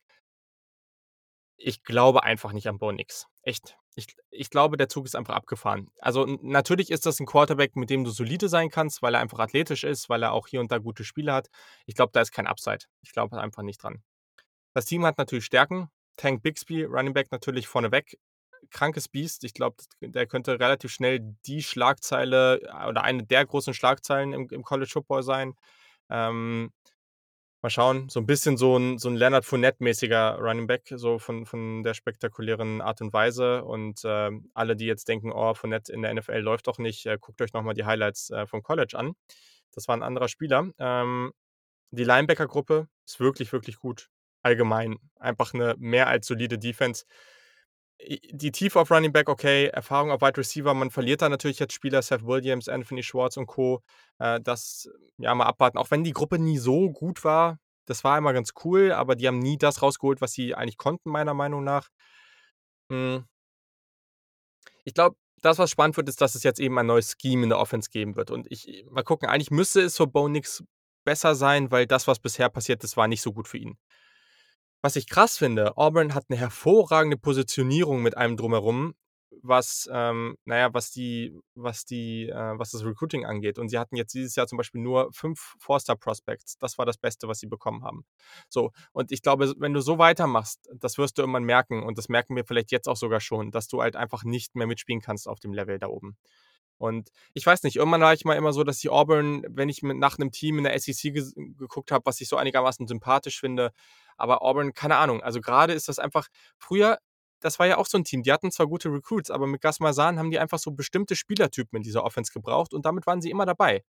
Aber das ist jetzt irgendwie ein bisschen verloren gegangen. Und deswegen bin ich mal gespannt, wie das jetzt mit dem neuen Headcoach weitergeht.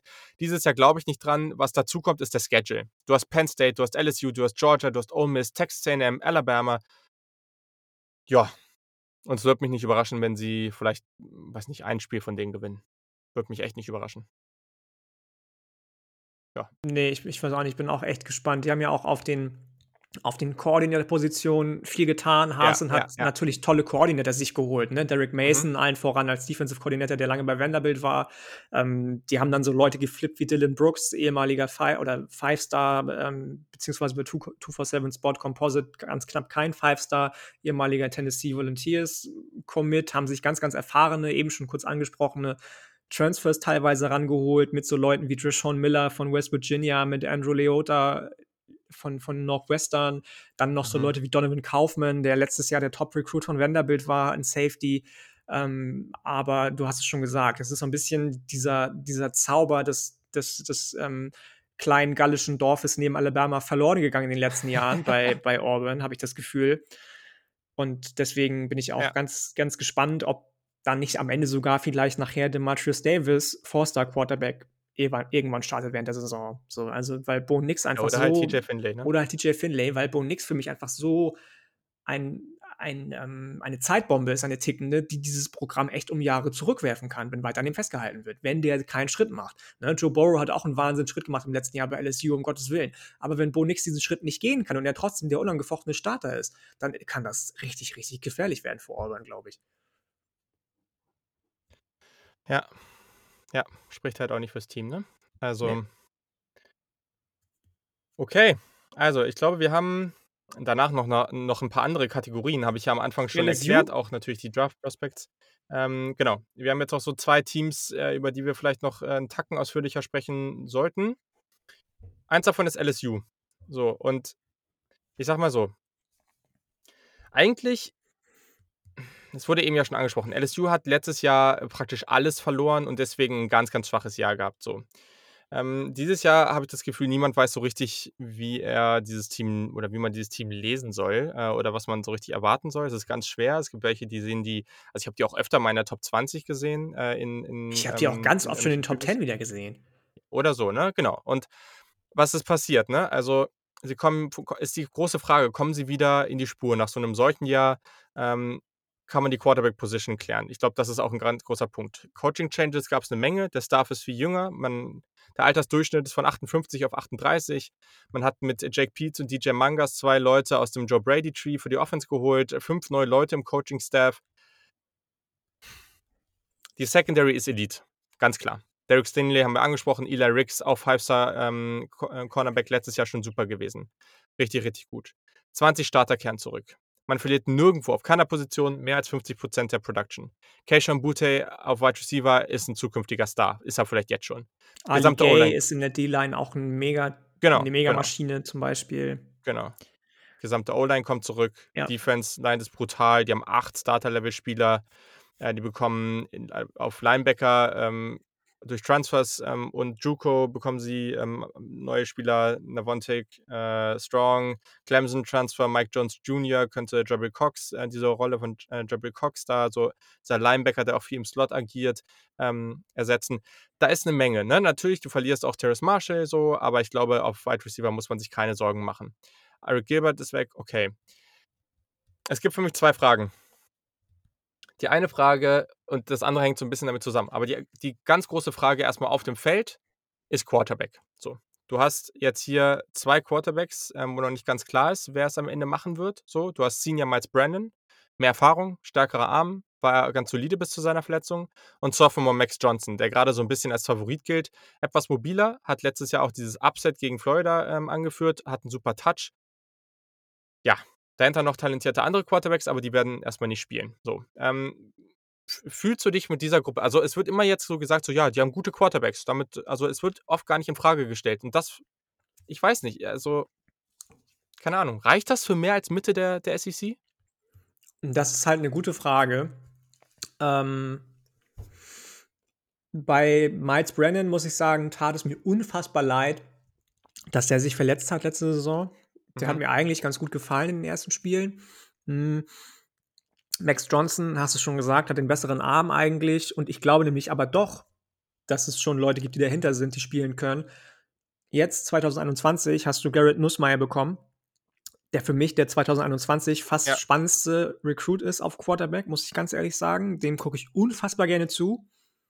Wenn der schon das Feld sieht, würde es mich echt nicht wundern tatsächlich. Ähm, der hat eigentlich alles, was du Mhm. brauchst, um erfahr erfolgreicher Quarterback zu sein. Und wenn du den schon entwickelt bekommst in seinem Freshman-Jahr, sei es übers Spielen, sei es übers Zusehen, was auch immer, dann bin ich schon gut optimistisch, dass man wieder dahin kommen kann, wo man sich ja selbst immer auch sieht. LSU sieht sich ja immer weit oben auch. Ähm, Mhm. ob die Realität dann 'ne andere ist am Ende, Klar. wenn du immer Teams auch wie Alabama, Georgia in der Conference hast, anderes Blatt der Geschichte.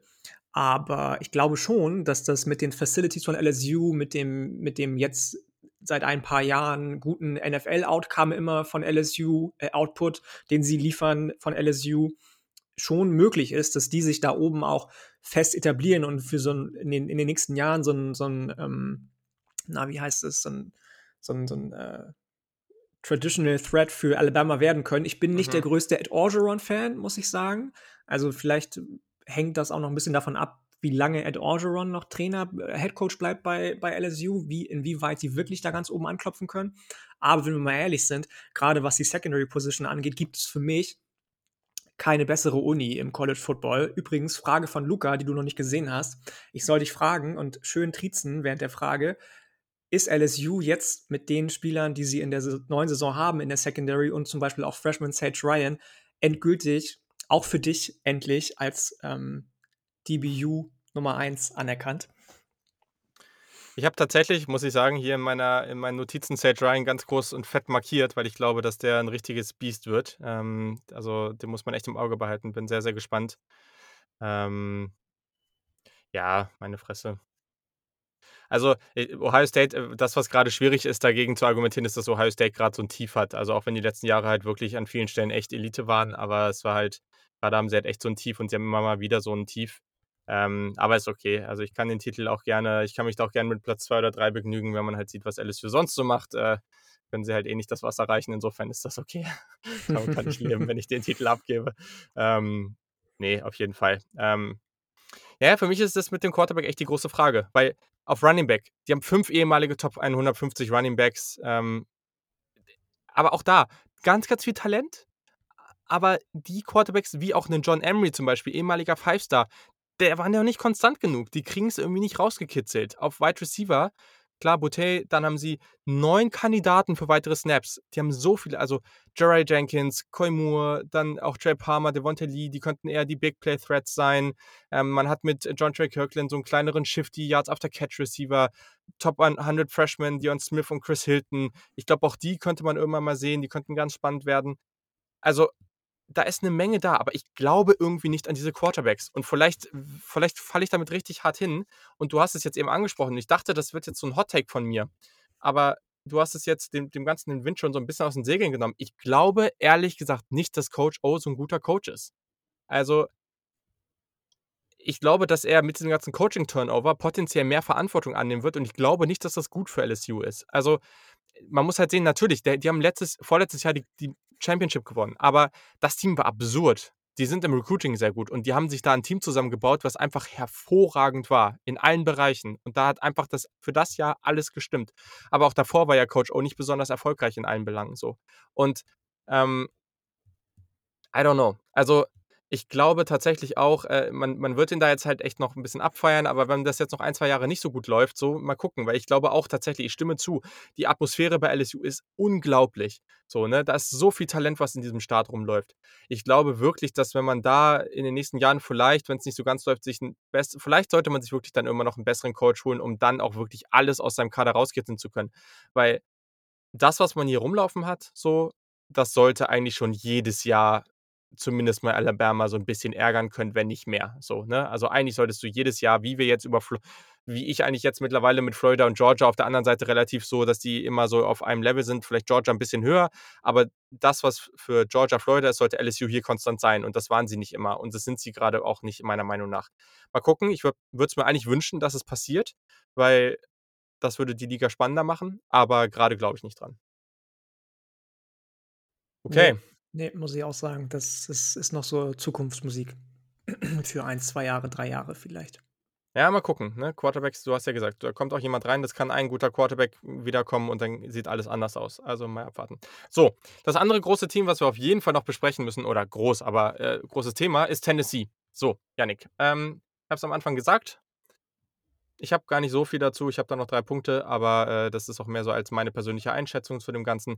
Äh, Bühne frei. Äh, sag so viel, wie du willst oder nicht willst, aber gönn dir. also ich, ich habe kurz überlegt, ob ich jetzt den drei Stunden Rand raushole. Weil das ja, nicht, so ein also Wir sind schon bei einer Stunde ist. zehn, also nicht ähm, ganz so lang. Bitte. Kommt nicht, kommt nicht. Gar keine, gar keine Sorge. Wir haben ja auch eine Frage bekommen zu Tennessee zum Beispiel. Was glaubt ihr, was mit Josh Heupel jetzt möglich ist? New Year Six, da musste ich laut lachen. Mittelmaß oder ähm, ja, graue Maus in Zukunft, ähm, was sie ja eigentlich die letzten Jahre leider trotz ihrer massiven Ressource, Ressourcen, die nur von Alabama im gesamten College Football übertroffen werden, das, ist, das muss man auf der Zunge mal zergehen lassen.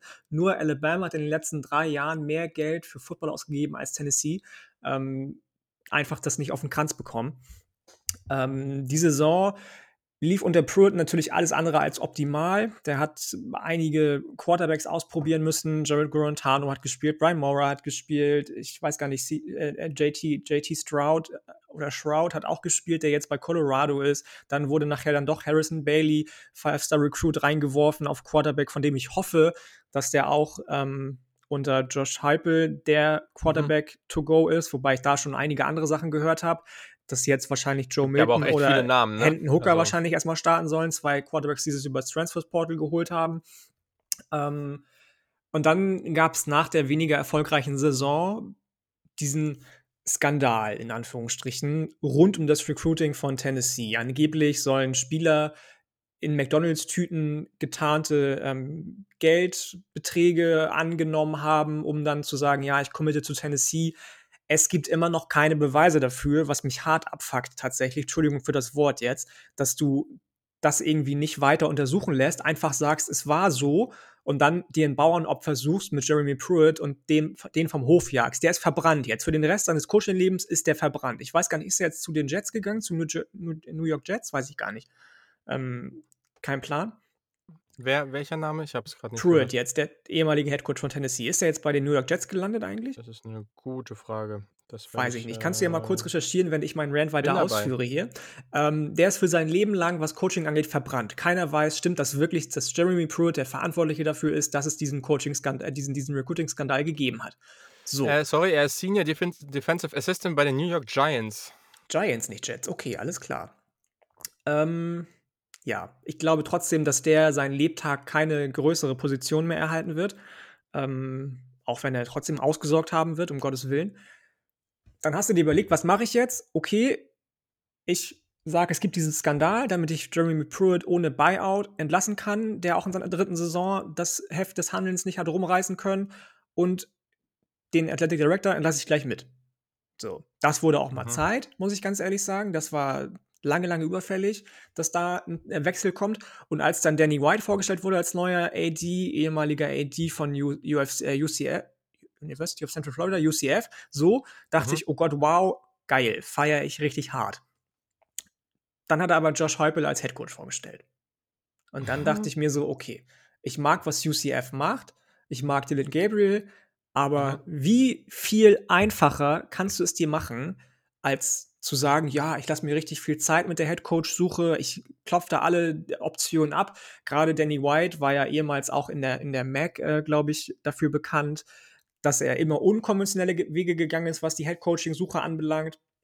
Das war jetzt eher so das, das, das Konventionellste, was du eigentlich machen kannst. Josh Heupel mhm. mitnehmen und der hat dann fast seinen kompletten Staff von UCF einfach mitgebracht. Also bis auf drei, vier Position-Coaches, glaube ich, alle von UCF mitgebracht das kann Fluch oder Segen sein, natürlich. Natürlich kann es in eine Richtung gehen, dass Tennessee-Spiele erstmal wieder viel mehr Spaß machen, weil Josh Heupel natürlich unbestreitbarerweise tollen Football hat spielen lassen bei UCF mit Dylan Gabriel zum Beispiel, auch Mhm. mit den Wide Receivers, die da rumgelaufen sind und so weiter und so fort. Das kann gut werden. Aber dann gab es eben auch diesen krassen Exodus an Recruits, wo ich mir auch so dachte, Leute, hä? Warum verlasst ihr jetzt das Programm? Auch Recruits, die dann transferiert sind von vor ein, zwei Jahren, die ja augenscheinlich dann in diesen Skandal involviert sein müssen, wenn das alles so stimmt, die also auch Kohle angenommen haben müssten. Und die sagen dann, okay, nee, damit will ich nichts zu tun haben. Ich habe das Geld ja nur angenommen und mir nicht, mir nicht selbst äh, an, angeboten, ich gehe jetzt. So, das finde ich schon, das fand ich zum Mhm. Beispiel richtig, richtig schwach. Mega schwach. Ähm, zwischendurch warst du auf Platz 1 im Recruiting. Das, das weiß ich letztes Jahr noch, wo wir das, das erste, Ja, ja, zweite, ja. dritte Mal drüber miteinander gesprochen haben. Da waren sie auf Platz 1 des Recruiting-Rankings für 2021. Klar, das war eine Momentaufnahme, aber jetzt bist du auf wir haben immer schon 21. gesagt, wir haben, wir haben immer schon alle gesagt, so ja, das, das wird noch ein bisschen einbrechen, es wird noch ein bisschen Richtig, einbrechen, aber niemand richtig. wusste, wie sehr es einbrechen wird. Richtig, richtig. Ähm, das war dieser mega krasse Mai, wo sie eigentlich jeden Tag einen neuen Recruit Mhm. vermeldet haben, einen neuen hochklassigen Recruit. Ähm, und am Ende sind sie auf Platz 21 gelandet des äh, Rankings für 2021. Und über 20 Athleten, Studenten haben die Uni verlassen über das Portal. Das ist einfach nur krass. Zwischendurch wusste man nicht, hat man wirklich genug Spieler, um ein Spielbere spielberechtigtes äh, äh, Team zu Auswärtsspielen zu schicken. Das war Wahnsinn. Und jetzt gehen die ganzen Skandale in Anführungsstrichen eigentlich nahtlos weiter. Es werden irgendwelche Freshmen dabei erwischt, wie sie auf dem Campus Marihuana rauchen und so Sachen, weiß ich nicht, was ja in den USA ein richtig großes Thema ist irgendwie, dass du das bitte doch nicht machen sollst. Ähm, es ist, kehrt einfach keine Ruhe ein. Das ist ähm, vielleicht das zum Abschluss das, das richtige Wort. Und deswegen bin ich wahnsinnig, wahnsinnig desillusioniert im Moment, was die Volunteers angeht. Traurig, was aus so einem Programm eigentlich noch werden kann, wenn es nicht eh schon am Boden war in den letzten zehn Jahren gefühlt. Und ähm, glaube einfach, ho hoffe natürlich, dass es mit so neuen Gesichtern wie Danny White zum Beispiel wieder bergauf geht. Aber so richtig dran glauben, mag ich einfach nicht. Ja, haben wir noch einen guten Überblick bekommen. Was kann ich noch dazu sagen? Ich sehe das als Jahr Null an für, für Tennessee. Also so viele Transfers, die man verloren hat. Ich glaube, es waren ja 20 an der Zahl. Das, also es ist einfach viel zu schwer. Das kannst du, du kannst das nicht erwarten. Ich bin wirklich gespannt, was auf Quarterback passiert, weil eigentlich haben sie da Talent. Auch Hinton Hooker ist eigentlich ganz spannend. Und ich hoffe aber auch am Ende, ähm, dass es, äh, hier, wer ist der nochmal hier? Ähm, den wolltest du auch haben. Hier, wer ist der? Der gute. Ähm, ja, weiß ich nicht. Harrison Bailey? Ja, genau, Harrison Bailey. Ja. So heißt er, sorry, äh, Namen gerade vergessen. Ähm, dass der es wird, äh, wir haben ihn ja letztes Jahr schon ein bisschen gesehen. Ich, ich weiß nicht, ob das jetzt, macht das für so ein Team in dem, an, an dem Punkt jetzt irgendwie Sinn, sich da jetzt irgendwie so einen, ja, so einen erfahrenen Transfer-Quarterback zu nehmen und den spielen zu lassen, dass du, ja, ich meine, du hast es natürlich nicht wie in der NFL, dass, dass du wenig Siege erho- holen musst, äh, um, um einen hohen Draftpick zu haben. Das hast du hier natürlich nicht. Aber ich weiß nicht, ob es nicht vielleicht Sinn macht, zumindest mal mit dem jungen Quarterback zu starten und mal zu gucken, wie er sich entwickelt. So, ne? Und vielleicht hat man was und wenn nicht, dann kann man immer noch zum anderen gehen. Keine Ahnung. Aber ähm, es wird Zeit brauchen. Ich glaube, dass das neue Scheme und auch diese Schnelligkeit, das hohe Pace und so weiter, diese, ja, dieses explosives äh, Play-Calling, ich glaube, das wird zu ein paar Siegen führen, aber mehr auch nicht. Also man sollte einfach dieses Jahr noch keine hohen Erwartungen haben. Und nächstes Jahr sollte es dann langsam, langsam steigen. Aber du hast halt recht, in Tennessee, ne, es ist halt eine Menge, Menge Erwartungen, die man da hat. Äh, unglaubliche Fanbase, unglaubliches Stadion. Das ist schon auch ein Erlebnis da immer, deswegen bin gespannt. Ja. Okay, so, jetzt haben wir noch ein paar Namen. Ähm, um es jetzt nicht vier Ellen lang werden zu lassen, ähm, gehen wir einfach mal relativ flott durch. So, jeder kann dann einfach ein paar Worte dazu sagen. Kentucky. Wir waren letztes Jahr relativ hoch, äh, dann hat das dieses Jahr nicht so ganz äh, funktioniert. Also man ging am Ende 5 und 6, hat das Bowlgame gegen NC State gewonnen. Ähm, ja, man hat jetzt mit einem neuen, man hat einen neuen Offensive Coordinator mit Liam Cohn, äh, der war bei den Rams, also NFL, in, äh, bei den, in der NFL bei den Rams Assistant Quarterback Coach. Ganz spannend, ähm, aber ich kann das relativ kurz halten. Ich glaube, man hat spannende Spieler auf Running Back. Man hat mit Nebraska Transfer Wanda Robinson einen super dynamischen Spieler bekommen. Ich glaube auch die Offensive Line, die verliert zwar viel, aber ich glaube auch immer noch, dass sie gut ist mit Darian Kinat, ähm, der von Right Tackle auf Left Tackle wechselt. Ich glaube nicht, dass es reichen wird. Man verliert in der Defense auf Linebacker starke Spieler, Jamin Davis zum Beispiel. Man verliert die beiden besten Cornerbacks, Kevin Joseph und Brandon Eccles, an die Draft. Und Quarterback, letztes Jahr war das alles noch spannend, dieses Jahr irgendwie nicht mehr. Also Will Levis, der Penn State Transfer, kommt noch und der ist wohl auch der Favorit auf den Job. Und ich, ich sehe es nicht, ehrlich. Ich habe keine Ahnung, warum man das macht. Also ähm, es, es steht überall, dass man nicht, wie mit dem vorigen Quarterback Terry Wilson, da weiter diese naja, eher lauflastige Offense haben will, weil man keinen guten Pass auf Quarterback hat. Und dann holt man sich Will Levis. Also seine Highlights sind zu 95% Runs. Der ist super athletisch, aber ich sehe überhaupt nicht, dass er zu einem guten Passer wird. Deswegen glaube ich, wird man da wieder eine sehr durchschnittliche Saison bei Kentucky haben. Also ich muss sagen, bei Levis bin ich ein bisschen positiver als du. Ich habe ein bisschen was gesehen, was der in der Offseason gemacht hat. Der soll wohl krass an seiner äh, Mechanik gearbeitet haben, an seinen ganzen Bewegungen innerhalb des also, Körpers. Soll er gerne machen, soll er zeigen. Wenn er wirft und ähm, wenn er das zeigen kann, tatsächlich auch auf dem Feld, dann bin ich tatsächlich guten Mutes, dass der auch den Starting-Job übernehmen kann und das Spiel ein bisschen auf ein anderes Level heben kann, was das, das ähm, Passspiel anbelangt. Klar, auch Joey Gatewood ist noch in der, in der Verlosung, der ja letztes Jahr lange, lange, lange auf seinen Waiver warten musste. Bin ich gespannt, ob der auch irgendwie mit, mit äh, stinken kann da. Bo Allen, ein ganz, ganz spannender äh, Sophomore jetzt Quarterback beziehungsweise Red Freshman. Du hast Van der Robinson schon angesprochen. Der wollte einfach dichter nach Hause kommen, weil seine Mutter krank ist. Ganz, ganz traurige Geschichte. Hat dann bei Kentucky jetzt ein neues Zuhause gefunden natürlich AJ Rose auf Running Back verloren, aber du bist mhm. immer noch sehr gut aufgestellt. Ne? Cavosia ja. Smoke und Chris Rodriguez, die beide deutlich mh, hm, in ihren Stärken deutlich besser im Vakuum betrachtet sind, als AJ Rose das in beiden Sachen einzeln betrachtet war, aber der war eben der, der komplettere Bag einfach. Mhm.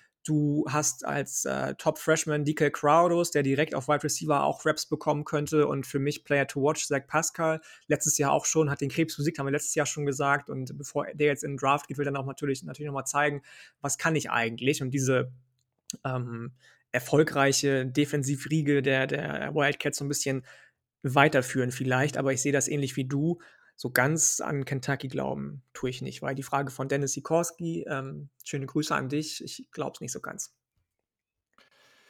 Okay, South Carolina ähm, haben einen neuen Head Coach in Shane Beamer, 44 Jahre, jung, äh, ist das erste Mal Head Coach. In den letzten Jahrzehnten hatte South Carolina sehr, sehr wenig Erfolg mit First-Year Head Coaches. Ähm, man muss sagen, South Carolina hat alles, was man braucht. Location, Geld, Facilities, Staff. Da ist da ist eine Menge, nur die Siege fehlen. Und zwar massiv. In den letzten beiden Jahren war da gar nichts. Also letztes Jahr zwei Siege gehabt. Das ist so krass, ne? Weil die, die ja. Jahre, Entschuldigung, die Jahre davor war South Carolina eigentlich fast ein Powerhouse in der SEC. Da haben ja. die immer neun, zehn Siege gehabt. Ähm, ja. und, und dann die letzten Jahre kam einfach nichts. Also gar nichts. Obwohl die weiter gut rekrutiert haben. Ja, aber zwischen 2016 und 2019 hatten sie einige Forster-Quarterbacks ähm, in ihrem Roster, aber keiner hat, ist wirklich was geworden. Es ist spannend. Also, die haben super Running Backs. Kevin, Junior Kevin Harris ist der beste zurückkehrende Running Back der SEC. Sie haben Redshirt Freshman Marshawn Lloyd, super dynamisch. Ähm, Talent Nick Muse ist spannend, Erfahrung in der Offensive Line, viel Talent in der Defensive Line, ähm, unter anderem auch Defensive End JJ Inagbare, super guter Spieler. Auch hier, also ehrlich, das Team hat vielleicht sogar noch ein bisschen mehr Upside als einige andere. Ähm, hier wird es echt davon abhängen, was sie auf Quarterback machen oder wie es sich entwickelt. Luke Doty wird starten. Ja, ja. Forster letztes Jahr schon zwei Spiele gestartet. Super athletisch. Der ist athletisch genug, um Wide Receiver zu spielen. Ähm, es wird spektakulär, glaube ich. Oder auf jeden Fall ganz spannend. Aber ich, ich weiß nicht, glaubst du, dass das reicht, um irgendwie einigermaßen da so zumindest mal ein überraschendes Jahr zu haben? Weiß ich nicht, sieben, acht Siege zu holen? Irgendwie sowas? Also, wir kommen ja gleich noch zu den Rankings, die wir ganz schnell überfliegen, weil wir jetzt auch schon wieder fast bei anderthalb Stunden sind. Ähm, nein. Glaube ich nicht. Schwerer Schedule auch. glaube ich nicht. Schwerer Schedule. nein, Entschuldigung. Nee, glaube ich nicht. Okay, dann äh, gehen wir weiter. Genau, South Carolina hatten wir. Ja, sonst haben wir eigentlich jetzt nur noch, wenn ich jetzt richtig sehe, Mississippi State und, und Vanderbilt keine Ahnung, Vanderbilt, neuer Head Coach. Wir hatten, glaube ich, eine ähm Frage zu Vanderbilt, ne? was wir von der Secondary halten, ähm, ob die besser sein wird als letztes Jahr, aber mach mal kurz, äh, kurz ruhig weiter. Du warst schon so, so schön am Anfang. Ich, ich habe jetzt gar nicht so viel dazu. Man ist letztes Jahr 0-9 gegangen. Ähm, ja. Man hat jetzt mit Clark Lee, der ehemalige Notre Dame Head, ähm, Defensive Coordinator, der ist jetzt Head Coach, der hat früher auch bei Vanderbilt Fullback gespielt. Die werden jetzt in die 4-2-5 wechseln das stärkt die Defensive Backs. Also, man hat ja auch Defensive Coordinator Jesse Minter von den, äh, Baltimore Ravens, äh, geholt. Man war halt letztes Jahr Und ein Noki 119. Bracterfield, äh, v aus Wisconsin, der da 6 Jahre lang in gleicher Position Ja. war als neuen D-Line-Coach. Das ist vielleicht auch spannend. Ja, stimmt. Letztes also, man war letztes Jahr 119. Platz national in Passing Yards, äh, allowed per Game. Also, ehrlich, ich glaube, wir brauchen hier einfach nicht so viel erwarten. Ich glaube, das wird ziemlich ähnlich sein wie letztes Jahr und da muss man mal erwarten äh, abwarten, was da jetzt passiert, wie man sich da entwickelt. Ähm, aber ich glaube nicht, dass man dieses Jahr da also, keine Ahnung. Glaube ich auch nicht, glaube ich auch nicht. Brauchen wir gar nicht so lange drüber reden, glaube ich. Ja. Das ich glaube, da wird viel passieren bei Vanderbilt. Da wird so ein bisschen so 'n so 'n Shift der Gedanken stattfinden. Man plant jetzt neue Facilities und Stadionausbau für 300.000.000 und 200.000.000 davon sind sogar schon, äh, durch irgendwelche Booster versprochen. Mega krass. Ähm, und Jesse Minter hast du eben schon angesprochen, der will so ein bisschen den Bob Schub von 2013 machen, will übers Kollektiv gehen und die Secondary auf ein anderes Mhm. Niveau heben. Ich habe eben schon kurz Donovan Kaufman, der zu Auburn transferiert ist, angesprochen. Der ist jetzt halt weg aus 2020, der Top Recruit. 2021 hast du dir ebenfalls einen D-Liner als Top Recruit Mhm. holen können. Ich glaube, die Defensive wird besser werden, aber gerade auch, weil du mit Clark Lear jemanden hast, der in der Defensive seine Wurzeln hat. Aber das ist noch ein langer, langer Weg für Vanderbilt einfach. Ja, Mississippi State, ehrlich, ich ich letztes Jahr war so weird. Ähm, Ich muss sagen, 16 ich habe zu dem zu denen einfach gar keine Beziehung, ne? Die die lassen mich so Ja. kalt einfach. Ich meine, das Projekt Leach als Head Coach geht weiter. 16 Starter kommen zurück, Quarterback Will Rogers ist ganz spannend, auch Receiver Jaden Wally ist ganz spannend. Aber letztes Jahr, das ist gut gestartet mit diesem Sieg gegen LSU und danach ist das völlig in sich zusammengefallen und ich habe keine Ahnung, was ich hier erwarten soll.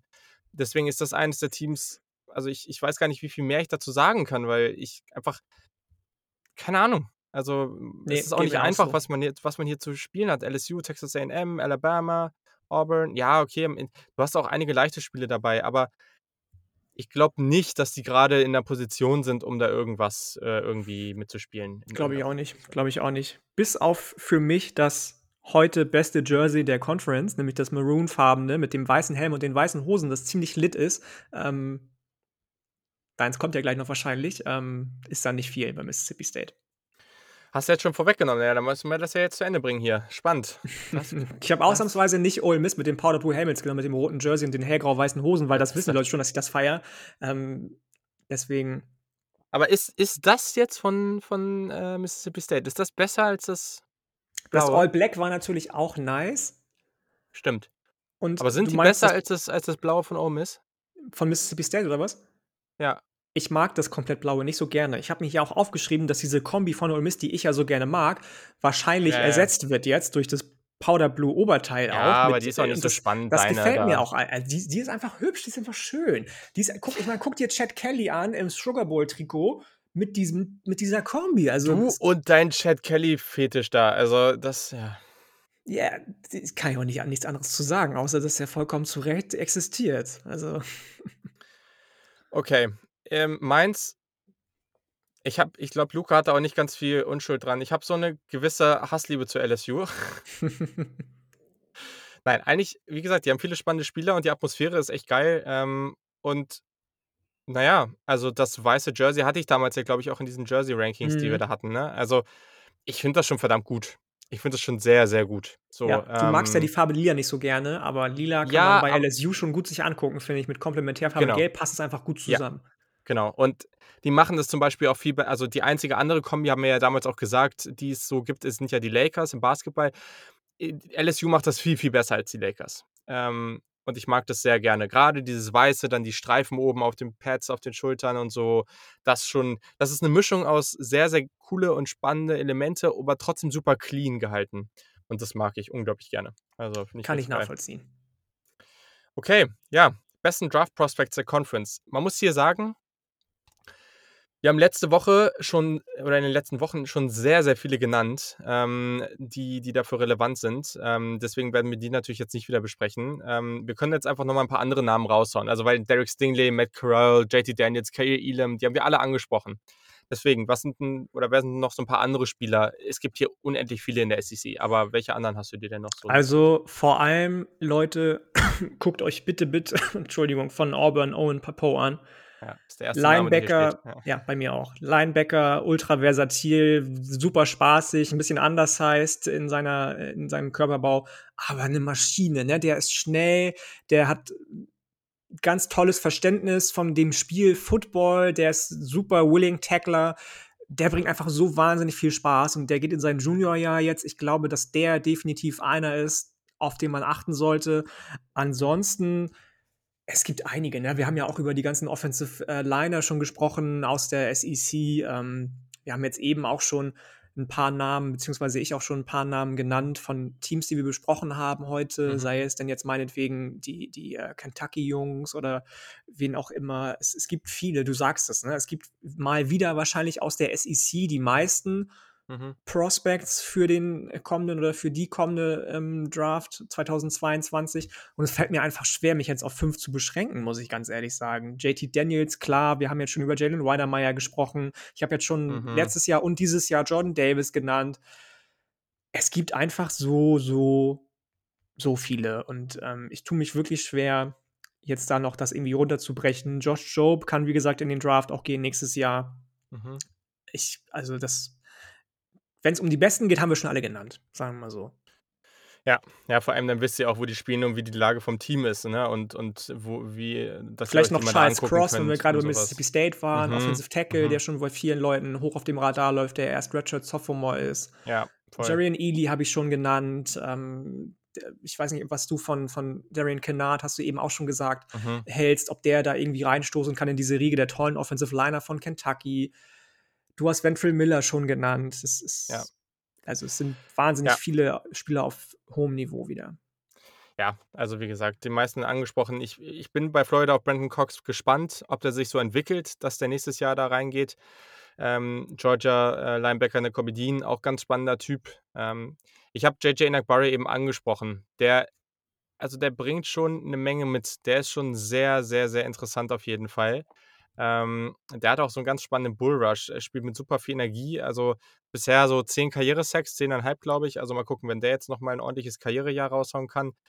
Und, ähm, na ja, wie gesagt, ich habe den auch schon in in in Mockdrafts gesehen, was ich völlig absurd finde. Aber auch hier wieder, dieses Jahr für mich, Emory Jones ist so die Wildcard für alles gefühlt, so. Das kann völlig in die Hose gehen, aber wenn der 'n geiles Jahr haben wird, dann wird er auch für die Draft relevant sein, glaube ich. Also, da bin ich ganz gespannt, wo's hingeht. Das hat man ja bei Joe Burrow dann auch gesehen, dass, ähm dass Genau. ein Jahr eben auch viel ausmachen kann. Genau, genau. Und er bringt halt auch dieses Element des dynamischen Quarterbacks, ähm, auch noch mit, was ja heute auch noch mal sehr, sehr wichtig ist. Und in diesem Sinne können wir dann natürlich auch zu den besten Spielen der Conference gehen. Ähm, sag mal irgendwie erst mal 1, 2 Spiele, die du die du so auserkoren hast, so außerhalb der Conference, also im Non-Conference Schedule. Ich habe das erste eben schon genannt. Das ist für mich ganz klar Georgia Clemson. Ja. Das Spiel eigentlich in dem diesjährigen Ja. College Football. Und witzigerweise, alle Spiele, die ich aufgeschrieben habe, sind relativ am Anfang der Saison. Auch Alabama Miami ist am ersten Spieltag und LSU Mhm. UCLA genauso.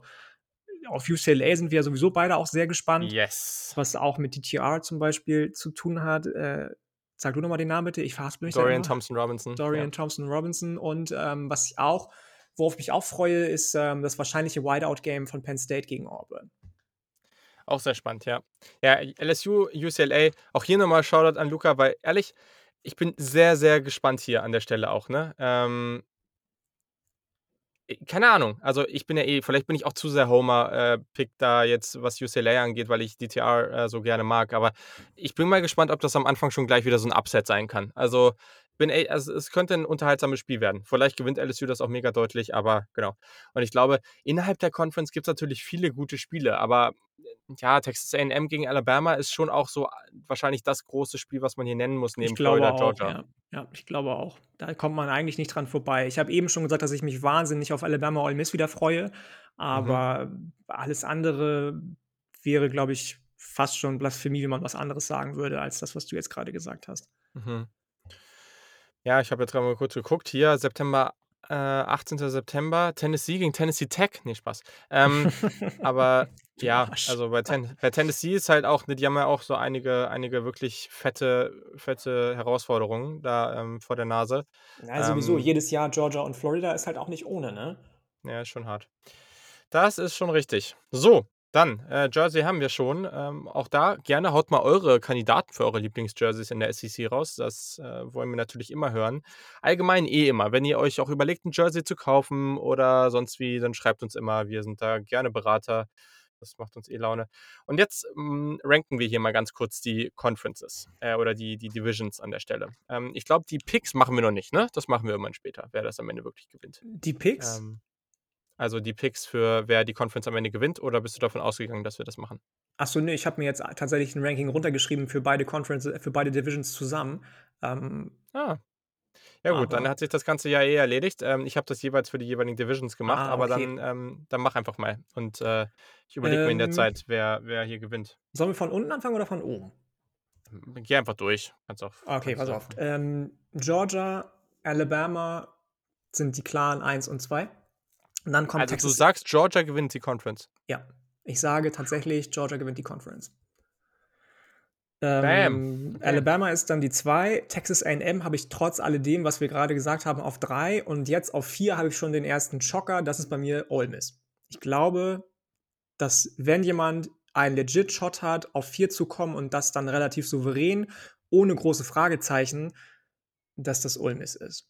Bei Florida bin ich einfach, ob dieser Quarterback-Geschichte viel zu unsicher, ob das funktioniert. Deswegen ist bei mir Ole Miss die 4 und Florida nur die 5. Dann, Entschuldigung, habe ich tatsächlich schon Missouri auf 6. Auf 7 LSU. Ich glaube, dass sie so eine 7-8-Siegesaison ähm, landen können. Mhm. Auf 8 kommt dann Auburn, auf 9 Kentucky, auf 10 Arkansas. Also leider immer noch nicht viel höher, als wir vielleicht hoffen. Auf 11 habe ich dann Mississippi State auf 12, Tennessee nicht als letztes, dann South Carolina, ich habe es eben schon gesagt, ich glaube nicht, dass die schon großartig was feiern können und auf 14 immer noch nur Vanderbilt. Okay, spannend. Sehr spannend. Okay, also in der West Division habe ich auf, ich mache es jetzt einfach mal spannend, ähm, auf Platz 7 Mississippi State, auf 6 Auburn, was echt krass ist eigentlich, ja. auf 5 LSU, auf 4 Ole Miss, auf 3 Arkansas. Aha, okay. Ich gehe jetzt einfach Crazy. all in. auf 2 Texas A&M, auf 1 Alabama. Ich glaube nicht, dass Das ist aber ein hotter Hot Take jetzt mit, äh, mit Arkansas. Ja. Also das finde ich jetzt krass. Ja, heftig. Ja, ich sag doch, ich bin auf dem Hype-Train, ich sag dir das. So, ich glaube aber auch, dass die sich alle halt irgendwie so bei. Äh, ich, das kann halt auch sein, dass die alle Bowl-eligible sind, ne? Also wahrscheinlich bewegen die sich alle bei 7, 8 Siegen oder so, 6, 7, 8 und dann ist das halt alles mega knapp.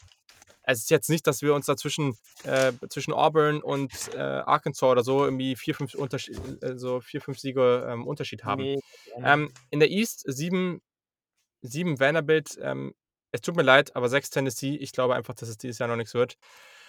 5 South Carolina, 4 Kentucky, 3 Missouri. Hm, und dann, äh, ja, äh, man muss ja auch mal ein bisschen Risiko eingehen. Äh, zwei Georgia, eins Florida. Ja, dann haben wir ja beide Risiko, sind wir beide Risiko eingegangen. Georgia gewinnt die Conference und Georgia landet nur auf Platz 2. Finde ich gut. Äh, ich ich glaube halt auch, dass, ähm, ja, bei mir ja nicht mal auf 2, ne, sondern dann halt nur nee, an 3, weil in, ich Alabama in, in Florida Genau, ja. Ja, ich glaube halt, äh, dass ich damit wahrscheinlich auch irgendwie krass aufs Maul fliegen werde, aber es ist, ist, halt so, ja, ich glaube, am Ende gewinnt Alabama das Ding. Ich, ich weiß es nicht. Also eigentlich bin ich immer so ein Fan davon, das nicht zu machen, den Tipp, aber also einfach, weil es spaßiger ist, aber äh, mittlerweile, keine Ahnung. Ich, ich tippe einfach auf Alabama und liege dann lieber falsch als andersrum. So. Mhm. Ja, okay, fair. Ähm, ja. So, dann noch als abschließende Frage, bevor wir nochmal gucken, ob wir irgendwelche Fragen nicht beantwortet haben, dein SEC Player of the Year Tipp. Ich ähm, glaube da einfach und ich gehe mit dem langweiligen Pick, dass es da nur einen geben kann tatsächlich und das ist für mich ganz klar Derek Stingley. Das ist so eine Maschine. Alles andere würde ich Interesting. Glaubst kein Quarterback wird es? Nee, glaube ich nicht. Hm. JT Daniels finde ich einfach zu unspektakulär. Alle anderen sind neu in Anführungsstrichen und ähm, mir ist dieses Ganze sowieso dass alle Trophäen nur noch für Quarterbacks da sind, ist mir sowieso zuwider. Ist auch dumm. Ähm, ist auch ähm, dumm. Deswegen gehe ich jetzt einfach mal mit, mit Derek Stingley, der für mich ganz klar der beste Spieler in der Conference ist. Positionsunabhängig. Ja, spannend. Also ich glaube, so ein Outside-Shot, auch wenn das Team zu schlecht ist, hat Kevin Harris von ähm, Das South kann Carolina, gut sein, ja, das stimmt. Ähm, ja, anderer Kandidat ist natürlich Bryce Young, aber ich weiß, es ist mittlerweile langweilig, aber wenn ich all, all das tippe, so wie ich es tippe, dann, dann muss es Emery Jones werden. Deswegen. okay. Gehe ich jetzt einfach all in. Und wie Okay, gesagt, alles lande. Wahrscheinlich, wahrscheinlich spielt er zwei so richtig schlechte Spiele zum Start und wird erstmal gebencht. Aber gleichzeitig habe ich ja schon gesagt, ich würde mich auch so sehr auf äh, Anthony Richardson freuen. Junge, so Freshman oder Ratchet Freshman, äh, athletische Quarterbacks. Das sind so für mich so, das, also das sind Spieler, auf die ich mich mit am meisten vor jeder College Football Saison freue, weil das so schnell, so spektakulär werden kann und so einen Hype auslösen kann, das finde ich immer super cool. Also, Hm, zu Recht. okay. Perfekt. Ja, Ich glaube auch, wir haben keine. Frage vergessen. Es haben sich ja relativ viele Fragen gedoppelt in ihren, ähm, in ihren Wünschen tatsächlich. Ob das jetzt bei Georgia war oder Missouri oder, oder, oder. Bama haben wir ja auch noch mal die Frage gehabt, ähm, wo wir glauben, wo wir sie sehen, haben wir jetzt ganz klar auch beantwortet. Ähm, was glaubst du denn? Ich, habe ja eben schon die Frage beantwortet, wer eventuell Nick Saban aus seinem ehemaligen Coaching-Tree mal schlagen kann. Von Stefan war die Frage, der ja auch schon mal zu Gast war bei dir noch damals, beziehungsweise bei uns Mhm. auch schon zusammen. Jimbo Fisher, Lane Kifflin oder Kirby Smart sind alle frühere Coaches Mhm. unter Nick Saban gewesen. Welcher dieser drei SEC-Head-Coaches hat heute die größte Chance auf einen Sieg gegen Nick Saban? Also, man muss jetzt eigentlich mal realistisch sagen, dass Lane Kiffin so vom, vom College und von den Ressourcen her der ist, der am wenigsten die Chance hat. Fast. Stimmt, ja. Gleichzeitig. Ja, ich verstehe deinen Punkt voll. Ich verstehe ihn voll. Ähm, aber letztes Jahr, muss man jetzt sagen, hatte Alabama auch gar nicht so eine gute Defense. Ne? Und dadurch ist natürlich dann einiges entstanden, was dann für Ole Miss möglich war. Ähm, ich gehe mit Kirby Smart, weil bei, bei Jimbo, weiß nicht, bei, bei NM fehlt mir halt gerade noch der Punkt, dass die, die sind beim Quarterback, auch wenn da jetzt Talent da ist, aber die haben so viele Ressourcen, die rekrutieren auch echt gut und gleichzeitig kriegen die nicht diesen richtig guten Quarterback rein. Und ähm, ja, deswegen, ich gehe jetzt mit Kirby Smart. Was in den nächsten Jahren da noch kommt, auch Brock Vandergriff, der jetzt ja schon im, im Roster ist, da ist so viel Talent. Deswegen gehe ich mit denen. So, und dann ähm, haben wir noch eine Frage bekommen. Äh, laut Wettanbieter ist die Wahrscheinlichkeit für Alabama als äh, National Champion bei 26,6. Ist das realistisch? Hm, ich Nee, es kann müsste jetzt nur- 27,3 sein. Nein, Spaß, was? Nee. Ich, ich kann ja jetzt nur sagen, nein, sonst würde ich meinen eigenen Take gerade zerschießen mit Georgia. Stimmt. Ähm, weil, wenn sie bei 26, Komma irgendwas sind, das heißt, sie kommen auf jeden Fall ins Playoff, sind eins von den vier Teams, was ungefähr 25% Chance hat dann im Playoff, wenn man das mal mit Milchmädchenrechnungen ausrechnet. Ähm, was sie natürlich nicht machen bei den Wettanbietern, aber egal. Ähm, deswegen sage ich, äh, nein, weniger. Okay, aber grundsätzlich, Grundsätzlich ja schon. haben sie einen Shot, gar keine. Frage, ist schon realistisch, aber du hast es ja genauso angegangen eben, ich müsste jetzt meinen eigenen Take wieder zerschießen, wenn ich sagen würde, dass Klar. die die größte Chance haben auf den, auf den Netty.